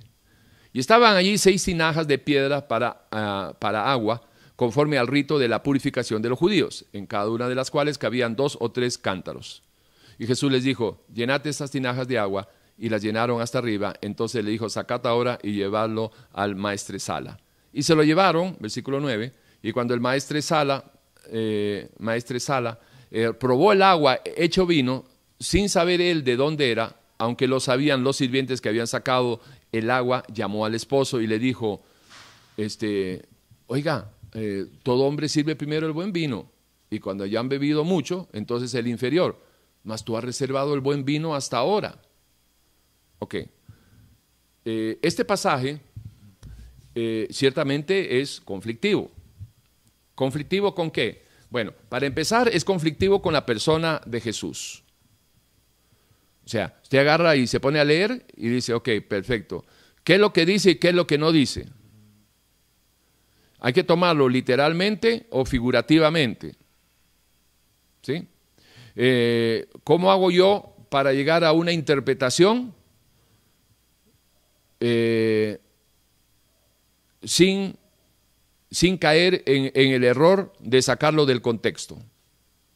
Ok, primero, en primera instancia, ¿cuál sería la conclusión que usted llega o la interpretación de este tema? De este tema, porque es un tema, un tema eh, eh, muy importante. ¿Cuál sería la, la, ¿cómo se llama? la conclusión que usted llegaría de Juan capítulo 2, versículo 1 hasta el versículo 10? Le voy a poner algunos, algunas cosas que alguna gente dice en conclusión a este, a este, a este pasaje, a este tema, a este pasaje, y es el siguiente. Bueno, conclusiones. Bueno, que Jesús eh, hizo el milagro de convertir el agua en vino y que eh, se los dio a, los, a los que estaban en la fiesta y bueno, eh, siguieron tomando, o sea, que era un vino eh, fermentado, al, alcohol.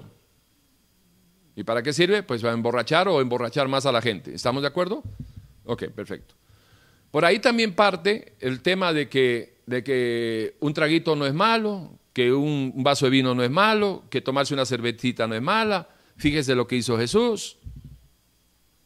Entonces, hay, una, hay, una, hay un concepto un tanto generalizado de que Jesús aquí lo que hizo fue vino fermentado, o sea, alcohol.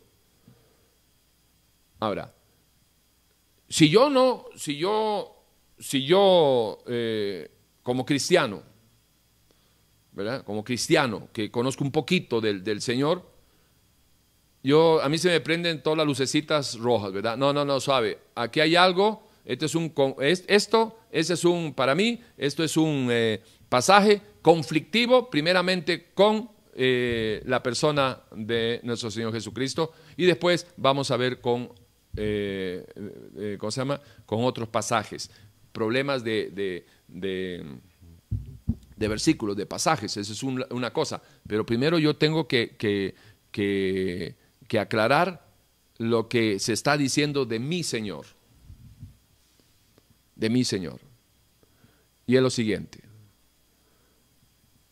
¿Qué dice, qué dice qué dice la Biblia, qué es lo que dice y qué es lo que no dice. Aquí dice que hay una fiesta, lo que dice. Acuérdese lo que, lo que dijo también Pablo, no pongan más, no, tengan, no piensen más de lo que está escrito. Acuérdese de eso. Con eso en mente vamos a desmenuzar Juan capítulo 2, versículo de 1 al 10, con esto en mente. No pensar más de lo que está escrito, ver qué es lo que dice, ver lo que no dice y no sacarlo del contexto, lo que creemos que entra en conflicto. ¿Me parece? Ok. Entonces, ¿qué es lo que dice? Dice que hay una fiesta, un matrimonio, en la boda de Canaán, y de ahí se acaba el vino. Eh, entonces viene este, María, le dice a Jesús que haga algo. El asunto es de que el Señor manda a traer este, unas aguas que, habían ahí en, unos cántaros y le dice, ok, perfecto, llévenselo al, al maestresala. Y el tipo después de probarlo dice, wow, fue a hablar con el, con el dueño de la, fiesta y dice, oiga, pero usted eh, por lo general, todo el mundo le da, eh, primero le da un buen vino a la gente. Y después cuando ya están borrachos, se le da cualquier vino porque el borracho no sabe ni lo que toma. Pero usted ha hecho al revés. Usted ha guardado el mejor vino para el final. Eso es lo que dice. Y puntualizando, no dice que haya sido vino, eh, lo que se conoce como vino fermentado o que haya sido vino este, de alcohol, que, sirva para aumentar la borrachera o para este, causar una borrachera. No dice eso. Que uno interprete eso, sí, pero si te cuidas, si te cuidas de no pensar más allá de lo que está escrito, no serías tan ligero de pluma para escribirlo. Por lo menos lo consideras, pero lo tienes todavía en una pausa. ¿Por qué? Porque hay que excavar un poquito más. No piense tan a la ligera de lo que usted cree que es. Usted estaría interpretando, estaría haciendo una eisegesis, no una exégesis, eisegesis de que eso es vino que, emborracha o que termina de emborrachar. Ahora bien, ¿cómo podemos llegar nosotros a otra interpretación? ¿Sí? Porque lo que dice es de que Jesús convirtió esa agua en vino. No dice de que sea un vino para, eh, eh, ¿cómo se llama? Para emborrachar a la gente. Nosotros tomamos, dentro del, simbolismo, nosotros tomamos en la, en la cena del Señor, a la hora que eh, estamos eh, compartiendo los elementos, decimos, y tomando el pan, y después tomando el vino, y Jesús dijo, esta es mi sangre, ta, sí, y, entonces ahí está escrito, y tomando el vino, ¿verdad? Sí, y nosotros repetimos eso y lo hacemos. Ahora, a la ligera cualquiera puede decir, ah, bueno, pero entonces estos también se toman vino, que es un vino eh, que podría ser igual que el, que se toman los curas. Nosotros no tomamos el vino que toman los curas. Nosotros tomamos un jugo de uva, jugo de uva. ¿Y de dónde sale el vino? Del jugo de uva. Entonces, ahora vamos a, tratar de, irnos a, buscar, a buscar eh, otros pasajes que nos aclaren este pasaje gris, conflictivo. Usemos la hermenéutica, la Biblia se explica ella sola.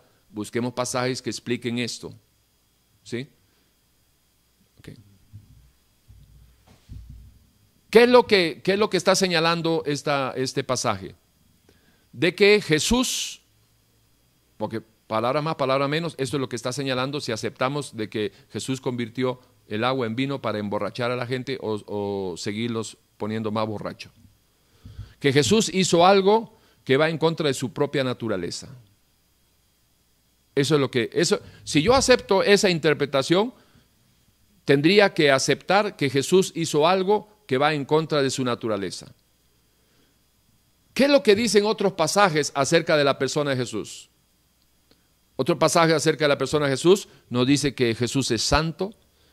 Cuando el ángel le anuncia a María acerca de, la concepción de Jesús, de que, de que iba a venir el Dios creador a este mundo a salvar a sus criaturas, María le pregunta, pero ¿cómo va a ser eso? Estamos hablando de Lucas capítulo 1, versículo 35 por ahí. Pero ¿cómo va a ser eso? Si yo no conozco varón, conozco varones, no he tenido relaciones sexuales y obviamente está hablando de su esposo, de José. Y, el, ángel le dice, es que el, santo ser que nacerá, el santo ser que nacerá, dice que el Espíritu Santo de Dios, la, la sombra del Espíritu Santo de Dios estará sobre ti y el santo ser que nacerá será llamado Jesús. Entonces, la Biblia me enseña, la Biblia me enseña de que, vamos a poner aquí el tema del vino, y vamos a, empezar a, ver algunos pasajes. La Biblia me enseña de que Jesús eh, habla de su santidad desde su nacimiento. Él no vino aquí a, hacerse santo ni nada, no. Desde su nacimiento, aquí en la tierra, 100% hombre, 100% Dios, santo. Dos, dice el Señor en su palabra acerca de Jesús, de que fue tentado en todo, pero que no se halló pecado en él. Tres, dice el Señor en su palabra de que, este, que, Dios, Dios Padre glorificó a su Hijo, glorificó a, su Hijo. ¿Y cómo lo iba a glorificar a su hijo, a su hijo y lo levantó hasta lo máximo? Si hubiera convertido, eh, si hubiera, eh, hubiera sido partícipe de, una borrachera eh, cuando la Biblia misma también habla acerca de las borracheras y, y Primera de Corintios 6, 9 habla de que eh, los borrachos están en la lista de los que no entran al reino de Dios. Y si Jesús hubiera creado un, hubiera hecho el milagro de hacer vino para alcoholizar o emborrachar o, em, eh, o seguir emborrachando eh, a, la gente que estaba en la fiesta y no hubiera, no hubiera hecho el milagro de agua en, en, jugo de uva, vino también, pero un vino no fermentado, entonces Jesús hubiera sido partícipe de una borrachera y cómo iba él a ser juez y parte de, una eterna salvación o condenación eh, eh llama? allá en eternidad. O sea, usted se imagina a, Jesús haciendo una, siendo partícipe de, un pecado, siendo partícipe de un pecado, siendo partícipe de una maldad, de algo que, que, ha llevado tanta dolor y, deshonra a la humanidad y que es tan importante para el Señor que está incluido en la lista de los que se pierden los borrachos. Y usted se puede imaginar de que Jesús se va a poner a, hacer, eh, a, participar eh, eh, en una fiesta de borrachos y proveyendo el, el sustento para que se emborrachen más. O sea, cuando usted se pone a analizar eso sobre lo que dice y lo que no dice, y sobre qué es lo que habla el contexto de la persona de Jesús, ya esto va aclarando no, no, es que ya es, esta interpretación de lo que no dice, porque no dice de que sea vino eh, fermentado y, el alcohol y todo el asunto, no dice eso, pero entonces ante la pesada y abrumadora pruebas de los, ah, de los, de los ah, del, del, contexto en general sobre la persona que está siendo señalada por un pasaje gris, pierde su peso, desaparece y sigue intacta la, la, lo que enseña y se revela en la palabra, que Jesucristo es el mismo de ayer, hoy y siempre, y que no es un cantinero, no es un, bartender de un montón de borrachos, ¿verdad? Ni, ni, ni lo fue, ni lo es, ni lo será. Lo que usted acaba de escuchar es una exégesis y no una eisegesis, que es decir, ah, mira, Ahí está, Jesús haciéndole trago para los borrachos. ¿Estamos? Ok. Bien. Eh, vamos a otro, otro pasaje. Primera de Juan 2.1 dice, hijitos míos, estas cosas os escribo para que no pequéis. Y si alguno hubiera pecado, abogado tenemos para con el Padre, a Jesucristo el justo. Y Él era la propiciación para nuestros pecados, y no solamente para los nuestros, sino también para los de todo el mundo. Ok, ¿qué es lo que dice aquí? ¿Qué es lo que dice? Bueno, dice de que si alguien peca, eh, ¿verdad? Si alguien peca, eh, tenemos eh, un abogado, alguien que nos defienda, que es la fe en Jesucristo, y lo menciona claramente a Jesucristo el justo, que Él es la propiciación de nuestros pecados, es decir, Él nos redimió y no solamente por los nuestros, por los que ya están en este momento eh, redimidos, sino también por los de todo el mundo. Aquí lo que está diciendo es una, una redención que señala a Jesucristo el justo, y no podría ser justo si, si más bien él está eh, emborrachando a, los, ¿cómo se llama? A, las personas que están celebrando un matrimonio. No podría decirse tenemos a Jesucristo el justo. Pues no fue justo porque los emborrachó, los emborrachó a los pobres, que si, los que se murieron esa noche se fueron al, al, infierno o se irían al infierno por culpa de qué? De una borrachera, los borrachos no entran. ¿Y quién los emborrachó? Jesús. No calza. No calza. Mire, nosotros tenemos la mentecita para razonar. ¿Y de, ¿Y de, dónde viene el razonamiento? De la información que, tiene, que venimos de la palabra. Si usted tiene los pensamientos del Señor en la nueva criatura, usted va a ser capaz de razonar en línea con los pensamientos de Jesús, porque la información espiritual, es decir, de los pensamientos de Jesús, alimentan, alimentan su conocimiento, su información, y a través de la información es que podemos razonar y de razonar tomamos decisiones. No se toma decisiones fuera del razonamiento y se razona dentro de la información. Y cuando la información es espiritual, tenemos una conciencia espiritual que eh, Efesios 4:23 dice, renovados pues en el espíritu de vuestra mente, despójense de, los viejos, de la información natural, eh, renueven su mente con la información de, los pensamientos del Señor y vístanse de este, la nueva imagen, de, ¿verdad? de la nueva criatura creada según Dios en la santidad y la verdad de Dios. Entonces, cuando usted ve que una mente de la nueva criatura formada por los pensamientos del Señor jamás llegaría a pensar siquiera que Jesús es un cantinero emborrachando personas. Jamás llegarías a esa conclusión. Jamás. Jamás de los jamases. Porque el que santifica y los que son santificados, está hablando de Jesús, de uno son todos, por lo cual no se avergüenza de llamarlos hermanos. ¿De, ¿De quién está hablando? De Jesús el Santo. ¿Ok? Entonces, esto es importante para que entienda que hay bastante, suficiente eh, 1 Pedro 1.15, sino como aquel que os llamó es santo, sed también vosotros santos en toda vuestra manera de vivir, porque escrito está, sed santo porque yo soy santo. Abro pan y dice, sí, pero yo emborracho a la gente. No calza, no calza. Ok, ahora veamos, este, veamos algunos pasajes claros para aclarar la supuesta contradicción, eh, ya no de, de la persona de Jesús, sino de los pasajes. ¿Por qué? Porque Efesios 5.18, y recuerden que Dios Hijo, Dios Padre, Dios Espíritu es el mismo y no se contradicen. Efesios 5, 18 dice, no os embriaguéis con vino, en lo cual hay disolución, antes bien sed llenos del Espíritu. ¿Ustedes creen de que esto respaldaría que Jesús está de cantinero ahí? Por favor. 1 Corintios 6, 9, ahí aparece la lista. Y por ahí, por ahí va, este, ni los ladrones, ni los avaros, ni los borrachos, ni los maldicientes heredarán el reino de Dios. ¿Estamos claros hasta ahí? Bien, vamos corriendo para dar este, algún otro, eh, ah, algún otro, algún otro, ¿cómo se llama? Eh, ejemplo. Ok, Efesios 2.8. ¿Qué es lo que dice? ¿Qué, no, ¿Qué es lo que no dice? Y así usted, yo le estoy dando dos o tres ejemplos, después usted cuando empiece a leer, siempre que haya un, un, pasaje conflictivo, gris, que no esté muy claro, aplique eso, sencillito. ¿Qué dice? ¿Qué no dice? Eh, hay que tomarlo literal o eh, lenguaje figurativo. Este, no hay que sacar un, eh, no hay que sacarlo del contexto. Hay que, hay, que, hay que tenerlo en el contexto de qué está hablando. ¿Quién lo dijo? ¿A quién lo dijo? ¿Qué es lo que quiso decir?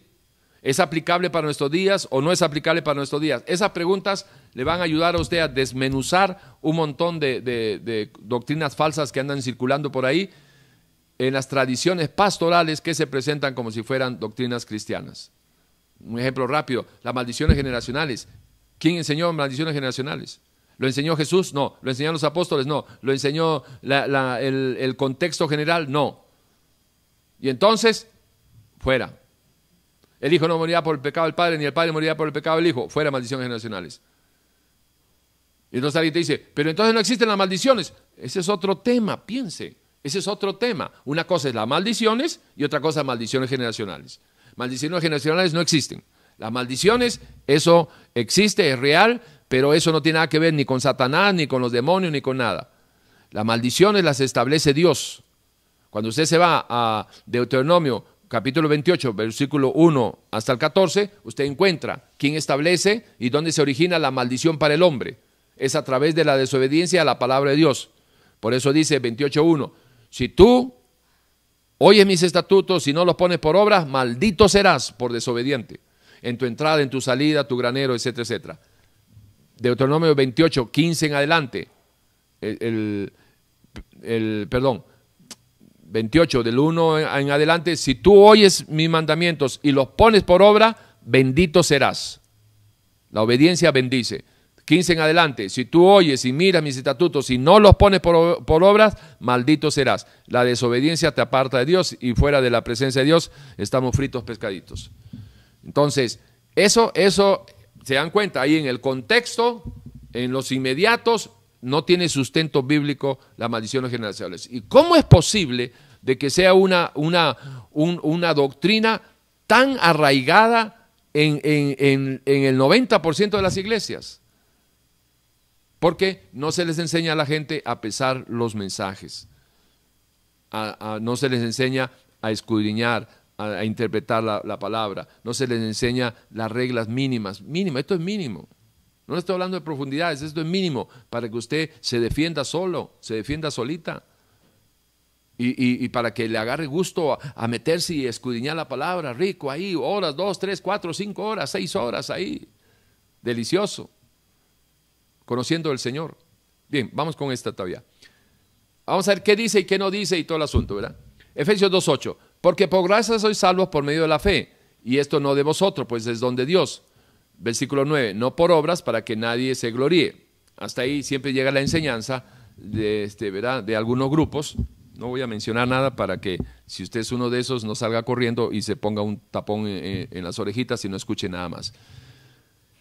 Eh, porque por gracia soy salvo por medio de la fe.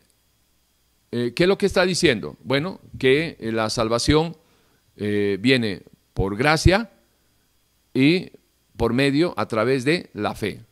Y esto no de vosotros, pues es un don de Dios. ¿Y cuál es el don de Dios? La gracia. O sea, ¿cuál es el don de Dios? La salvación. ¿Y cuál es la parte del hombre? La fe.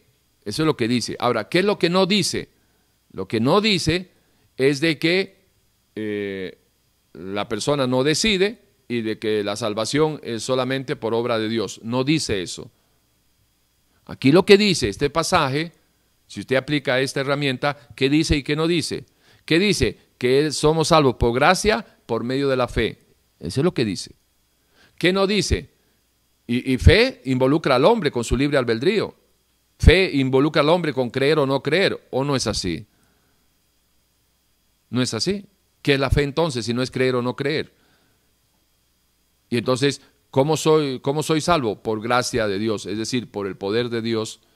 ¿sí? El don de la salvación lo da Dios. ¿Y cómo lo alcanzo? Por medio de la fe. Ahora, eso es en, este, en este pasaje. Ahora, me voy a buscar en el contexto general y me encuentro Romanos 5.1, justificados pues por la fe. Ahí está.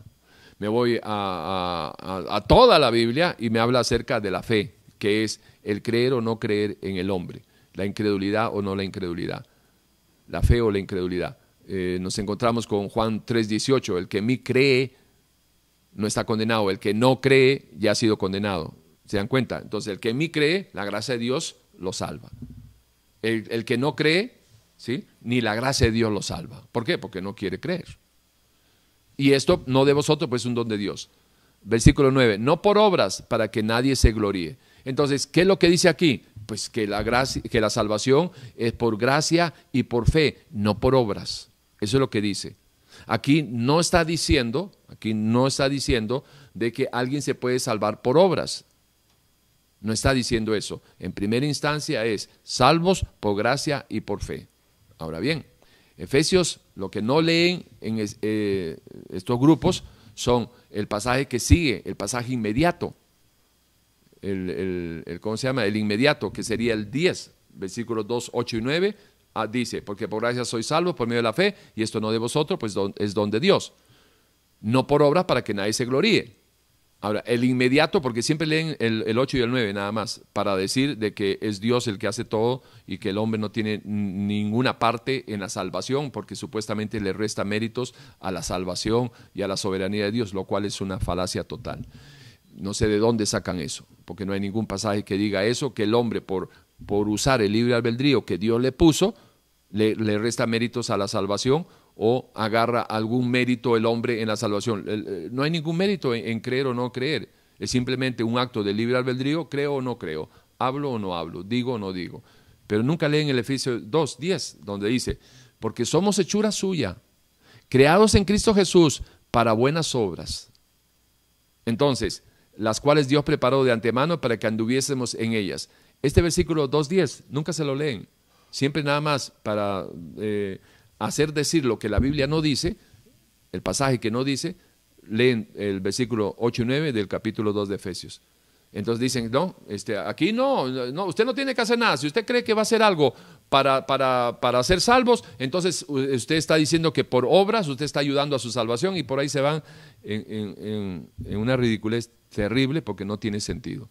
Y nunca leen Efesios 2.10. ¿Por qué? ¿Por qué? Porque ese mismo versículo de inmediato mataría el, postulado de que eh, la salvación solamente depende de Dios y el hombre no tiene que ni creer. Hasta me parece increíble que lo, acaba de, lo acabe yo de decir, pero eso es lo que dicen. Ok, también hay que ver Santiago 2, 17. Así también la fe, si no tiene obra, es muerta en sí misma versículo 26 del capítulo 2 de Santiago, porque como el cuerpo sin espíritu está muerto, así también la fe sin obras está muerta. Entonces, mis obras, esto que estoy haciendo aquí yo, esto es una obra en, la, eh, esto es una, una obra en mi cristianismo.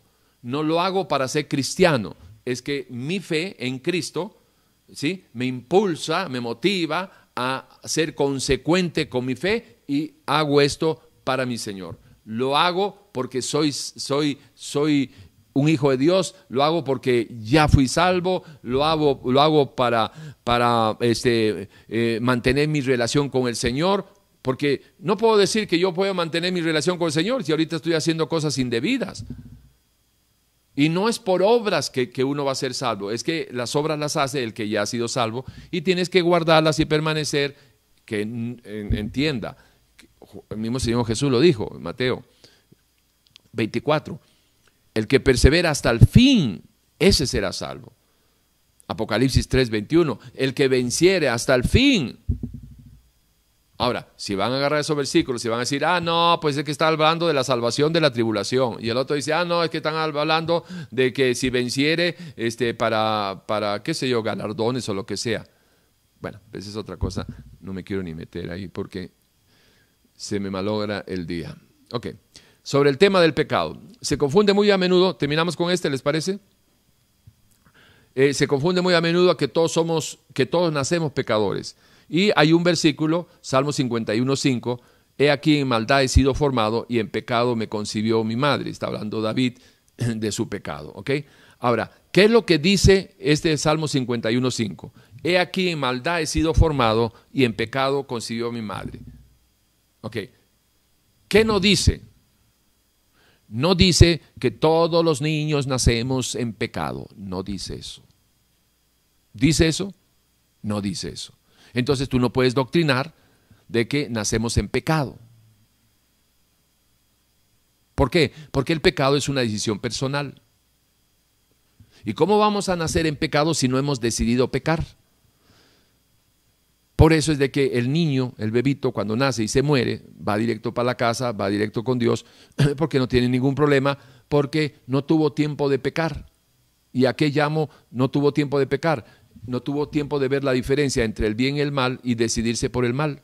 No tuvo la, la oportunidad de escoger a Dios y aceptarlo o rechazarlo. El pecado es una decisión personal. La paga el pecado separación de Dios es la muerte. Eh, perdón, la paga del pecado es la muerte, es correcto. Entonces, si entendemos que el alma que pecare, esa morirá, un niño no puede irse al infierno porque no ha pecado.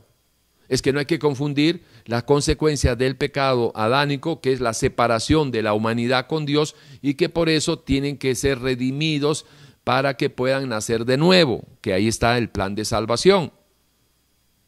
Pero una cosa es que yo, que todos los bebitos, todos los niños nacen eh, con una naturaleza eh, no del Zoe de Dios, porque son engendrados de papi y mami, son engendrados de hombre y mujer, que vienen de la línea a imagen de Adán, conforme enseña eh, Primera de Corintios 15, 47, que dice que así como hemos traído la imagen, la imagen del terrenal, traeremos también la imagen del celestial cuando nazcamos de nuevo.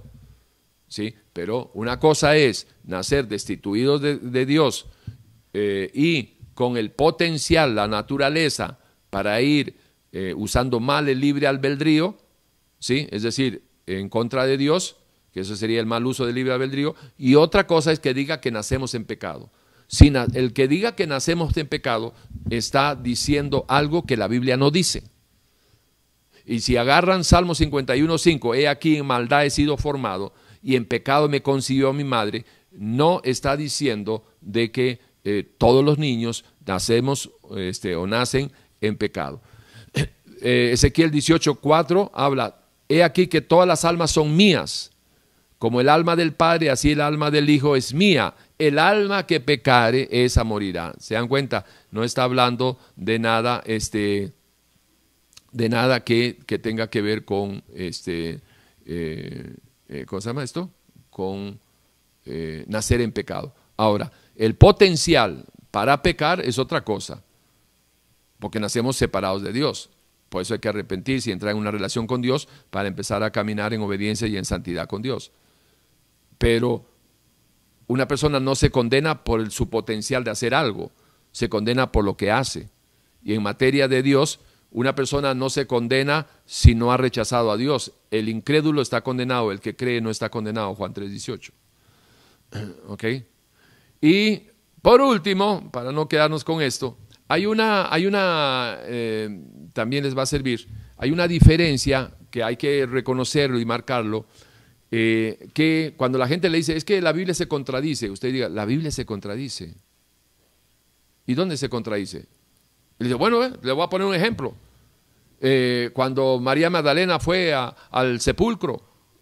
¿y qué pasó? Se contradicen ahí varios, varios versículos. Ah, no me diga. A ver, ¿cómo cuáles? Entonces, buscándolo, aquí está. Juan 21 habla de una mujer. El primer día de la semana, María Magdalena fue de mañana, siendo aún oscuro, al sepulcro y vio quitada la piedra del sepulcro. Mateo 28.1 dice, dos mujeres. Pasado el día de reposo, al amanecer del primer día de la semana, vinieron María Magdalena y la otra María a ver el sepulcro. Marcos 16 del 1 al 7. Tres mujeres. Cuando pasó el día de reposo, María Magdalena, María, la madre de Jacobo y Salomé compraron especies aromáticas para ir a ungirle. Más de tres mujeres, Lucas 24:10. Era María Magdalena y Juana y María, madre de Jacobo y las demás, quién sabe cuántas, quienes dijeron estas cosas a los apóstoles. Ahora, entonces viene la gente que, está en contra de, Dios y les aborrece, y, porque Dios hace, Dios hace sentir mal al, al, incrédulo, porque el incrédulo sabe que, que está haciendo mal. Aunque no quieran aceptarlo, saben que su vida es una miseria, por eso es de que tienen que refugiarse en en no pensar, porque si, si, piensan se van a estrellar con ellos mismos, con sus actos, con su propia conciencia, por eso es de que pecan de noche. Y por eso cuando eh, los muchachos salen de la casa, nadie le dice, mami, me voy a ir a, ir a, emborrachar o me voy a ir a tener relaciones sexuales con otro hombre o, voy a ir a tener relaciones sexuales con otra mujer. Este, nadie dice las cosas que van a hacer abominable delante de Dios. No, lo que pasa es de que saben, saben que no lo pueden hacer a la luz transparente de todo y por eso no traen las cosas ni, las orgías a la casa. No porque sea algo puritano o, o perjuicios, prejuicios perdón, de, la sociedad. No, es porque usted sabe que está mal. Por eso lo haces a escondidas. Por eso la mujer cuando la mete en un motel va con la cabeza agachada ahí. ¿Para qué? Para que no lo vean. Y el otro está eh, tan, tan, eh, eh, tan asombroso esto que más de uno está orando y dice, ay Dios mío, que no me vea mi mujer, ¿verdad? ¿Qué tendrá que ver Dios con eso? Pero así es uno de, tonto, de sin Dios. Ok, entonces el punto es de que este tipo de personas dicen, aquí está la contradicción. ¿Cómo decir que la Biblia no se contradice? En uno dice que es una mujer, en otro dice que son dos las mujeres testigas, en otro dicen que son tres y en la cuarta dice que son más de tres. Bueno, ok, ¿cómo se trata este, este, este tipo de, conflictos? Bueno, número uno, hay que entender que eh, hay que aplicar la ley de la no contradicción. La ley de la no contradicción significa que una cosa no puede ser y dejar de ser otra. O sea, tú no puedes ser A y ser B a la misma vez. Si tú eres A, mientras seas A, no puedes ser B. La ley de la contradicción dice, no puedes ser una cosa y, al mismo tiempo ser otra cosa. ¿Por qué? Porque se contradice. Si eres mujer o eres hombre, estás embarazada o no estás embarazada. Tú no puedes decir, estoy embarazada y no estás embarazada. ¿Sí? ¿Estamos claros? Ok. Entonces, en esto, ¿qué es lo que se contradice la Biblia? ¿Qué es lo que se contradice la Biblia? teniendo eso en mente, ¿qué es lo que se contradice? Aquí lo que vemos, ¿qué es lo que, perdón, apliquemos, ¿qué es lo que dice la Biblia? Lo que la Biblia dice es de que hay un, evento que Jesús resucitó y llegan este, mujeres a verlo al Señor y eh, hay una diferencia de información. En uno dice que fue una mujer, en otros dos, en otros tres y en otro que fueron varias. Ok, ¿cuál es el punto de la contradicción? Ninguno. ¿Cómo que ninguno? Sí, ninguno. Es que usted está viendo el vaso medio vacío. Yo lo estoy viendo medio lleno. ¿Cuál es el punto de la contradicción? ¿Qué es el evento esencial de que Jesús resucitó? Eso es. Ahora bien, si Jesús resucitó y hay una diferencia de información, si fue una, si fue dos, si fue, tres, ¿qué con eso? ¿Cómo va a ser posible de que gente que diga que es cristiano se hacen bolas y pierden la credibilidad de la Biblia porque viene alguien y le dice, ah, en un, en un, libro dice de que David hizo el censo porque Satanás lo incitó. Y en el otro libro dice de que fue Dios que lo incitó. Ya ves, se contradicen. ¿Me entiende? Pasajes así que son fáciles de, explicar cuando usted tiene un poquito de conocimiento de la hermenéutica y se pone usted qué dice y qué no dice. Y cuando usted lo hace, se aclaran las cosas. Volviendo aquí, aquí el, único punto que, usted puede ver en, la diferencia de cuántas fueron las mujeres que llegaron a verlo, es que hay una diferencia de personas que llegaron a verlo. Pero no este, está contradiciendo el evento. Porque ¿a quién le importa si fueron uno o diez mujeres? ¿A quién le importa? A nadie. Ahora, sí nos importa a todos, eh, eh, principalmente me importa a mí, porque mi vida que si Jesús resucitó o no resucitó, porque si no resucitó, yo estoy aquí hablando tonteras. Vana es mi fe si es que Jesús no resucitó, pero ese es, lo, ese es el evento. Entonces, ¿contradice la resurrección? No. ¿Qué, es la, diferencia entre cuántas personas fueron a llevarle el ungüento o para ir a ver a, a nuestro Señor?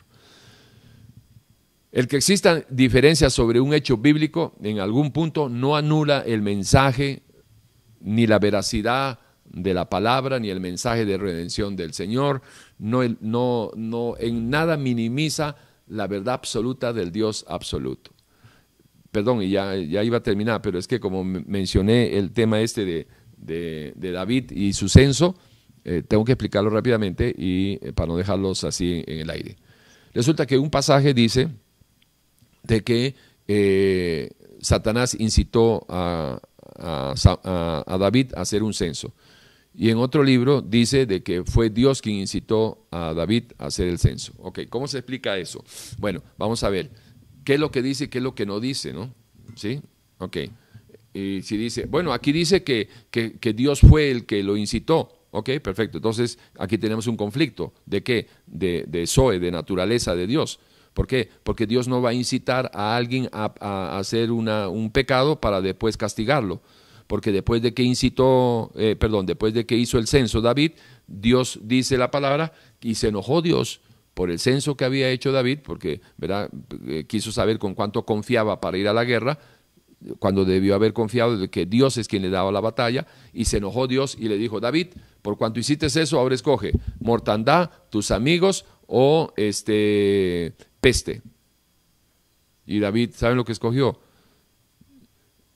Dame peste, dame mortandad, lo que tú quieras, Señor, pero no me pongas en manos de mis enemigos, porque sabía de que pueden cambiar las cosas con Dios, pero que el enemigo no va a tener piedad ni misericordia.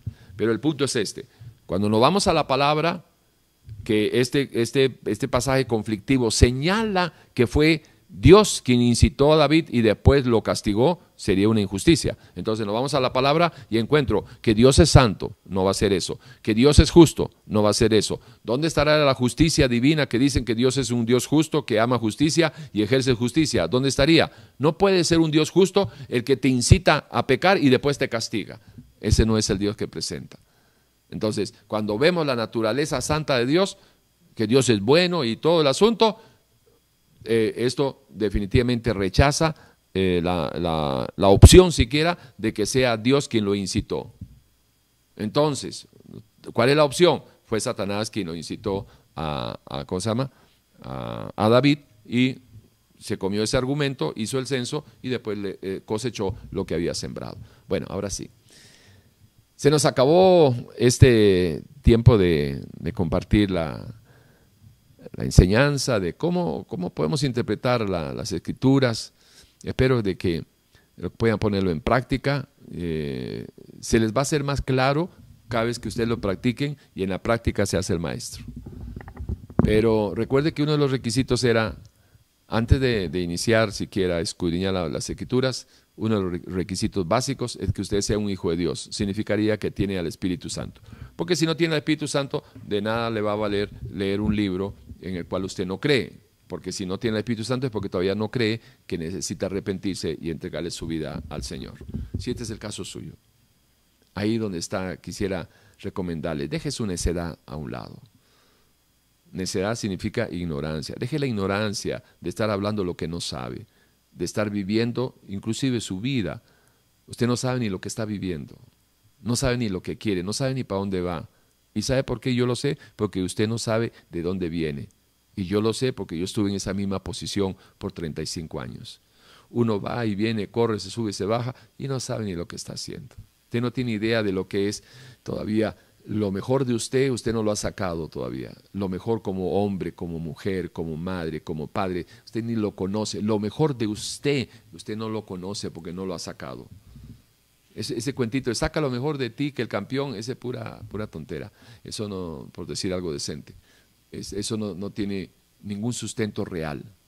Pero si tú quieres de verdad sacar lo mejor de ti, te tienes que ver reflejado en tu origen, en la persona que te ha creado para que así como trajiste la imagen del terrenal, yo la traje por 35 años, caminé con esa, eh, eh, se cumplió en mí esto de, y también traeré la imagen del celestial, y entonces estoy caminando desde el año 91 hasta la fecha, ahí vamos caminando a la imagen del celestial, menguando el viejo Tibor, creciendo en el, nuevo Tiborcito. Y usted también puede hacerlo. Lo mejor de mí recién los están conociendo mis hijas. Lo mejor de mí recién lo están conociendo la gente que me conoce. ¿Por qué? Porque es genuino lo que se está conociendo. Sin Dios no hay nada genuino, no hay nada verdad, porque no hay verdad absoluta. ¿Estamos de acuerdo? Todo es relativo, ¿sí? Todo el pragmatismo. Y, tu vida es un desastre, ¿y por qué no aplicas eso? Si algo no sirve, déjalo. Y estás, metido en vicios, en drogas, en esto y el otro, y no lo dejas. ¿Te das cuenta que eres hasta incoherente con lo que piensas? Ah, yo soy una persona pragmática. Ajá. ¿Sabe lo que sería una persona pragmática? Que sigue lo que le sale bien. Si yo me tomo un vaso de agua mm, y calma mi sed, me vuelvo a tomar otro vaso de agua. Mm, y me sigue calmando mi sed. Pero si yo tengo sed y me tomo un vaso de agua y eso me produce más sed, lo sensato sería que pragmáticamente me alejo. Debe ser agua salada o quién sabe qué. ¿Y por qué el pecador no se aleja? Porque ni sabe lo que repite, habla cosas, cualquier cosa en contra de Dios y la Biblia. Usted no es pragmático. Si fuera pragmático, dejaría la vida triste y miserable que lleva y buscaría ese cambio de vida que solo no lo va a lograr. Pero yo conozco a alguien que puede cambiar tu vida, escuché decir un 28 de julio de 1991. Y yo pensé que era un psicólogo. Y el predicador dijo, no, El único que puede cambiar tu vida es Jesucristo. Ahí donde estás. Deja de pelear con Dios. Deja de pelear contigo mismo, de hacerte daño, de hacer daño a la gente que te ama, que están a tu lado. Deja eso. Tu bien está en Dios y fuera de Dios no hay bien para ti. Vuelve hoy en paz con Dios. Busca caminar en obediencia a su palabra. Y si hace su voluntad, Él traerá paz para tus tiendas, para tu vida. Y en medio de cualquier circunstancia adversa, siempre hay esperanza en Dios. Que esa es nuestra diferencia con, con cualquiera que niega a Dios. Yo en cualquier circunstancia, por más adversa que sea, hasta con la muerte delante, siempre tengo esperanza de que un día voy a ver el rostro de mi Señor y lo verán mis ojos. Y no lo veré por, otro de por ojos de otros, sino los míos lo verán. Esa es mi esperanza. ¿Cuál es la tuya? Morir y que te coman los gusanos y aquí acaba todo. ¿Y qué pasa si no acaba todo? Entrarías en un problema eterno y de ahí no sales. Hoy Jesús de quien hemos hablado puede ser tu Salvador. Un día será tu juez. Ahí donde está puede decirle, Señor Jesús, aquí estoy. He escuchado atentamente este mensaje y ciertamente reconozco que no te conozco. Y como lorito he repetido palabras en contra suya y en contra de la Biblia, minimizándola, ridiculizándola, burlándome. Pero no más, Señor, hoy quiero hacer un alto. Estoy cansado de luchar y siempre salir derrotado. Soy un loser, Señor. De pies a cabeza, con plata o sin plata. Hoy entiendo que sin ti estoy perdido. Por eso hoy vengo a pedirle perdón. Arrepentido, arrepentida como nunca antes, vengo a pedirle perdón. Clamo por esa sangre preciosa que dice la Biblia que se derramó por mí. Y que su Santo Espíritu, Señor, pueda venir en mí y hacer de mí una nueva criatura conforme a las Escrituras. Y que de hoy en adelante, Señor, buscarlo a través de su palabra que tantas veces escupí y pisoteé y que hoy reconozco que puede ser el camino para conocerle, amarle, servirle y adorarle. Señor, gracias por esta oportunidad. La voy a aprovechar, Señor. Gracias, Señor. Bueno, si usted ha tomado esa decisión de arrepentirse genuinamente, déjeme decirle que genuino también es el perdón de sus pecados ya no tiene que agachar la cabeza, crea que existe un Dios y créale que ese Dios también es perdonador y misericordioso con aquellos que lo buscan. Sin algo le podemos ayudar, ahí están los teléfonos, está nuestro correo también, para que usted pueda llamarnos y poder ayudarle a darle sus primeros pasitos. Y para los demás, para todos ustedes, espero que con, con esta eh, con este tiempo que hemos compartido juntos, eh, usted puede aprovecharlo. Agarre este video, eh, trabájelo con una Biblia, con su concordancia, ponga en práctica lo que hoy he escuchado y de seguro que la palabra de Dios cambiará su vida. Un gran abrazo. Chao, cuídense mucho y nos estamos reencontrando hoy a las 8 de la noche en Radio Urbano, en los 105.9 en su FM, aquí en Costa Rica, una radio nacional, pero salimos eh, enlazados con YouTube a partir de las 8 de la noche. Un mensaje de una hora en vivo y en directo. Chao, cuídense mucho.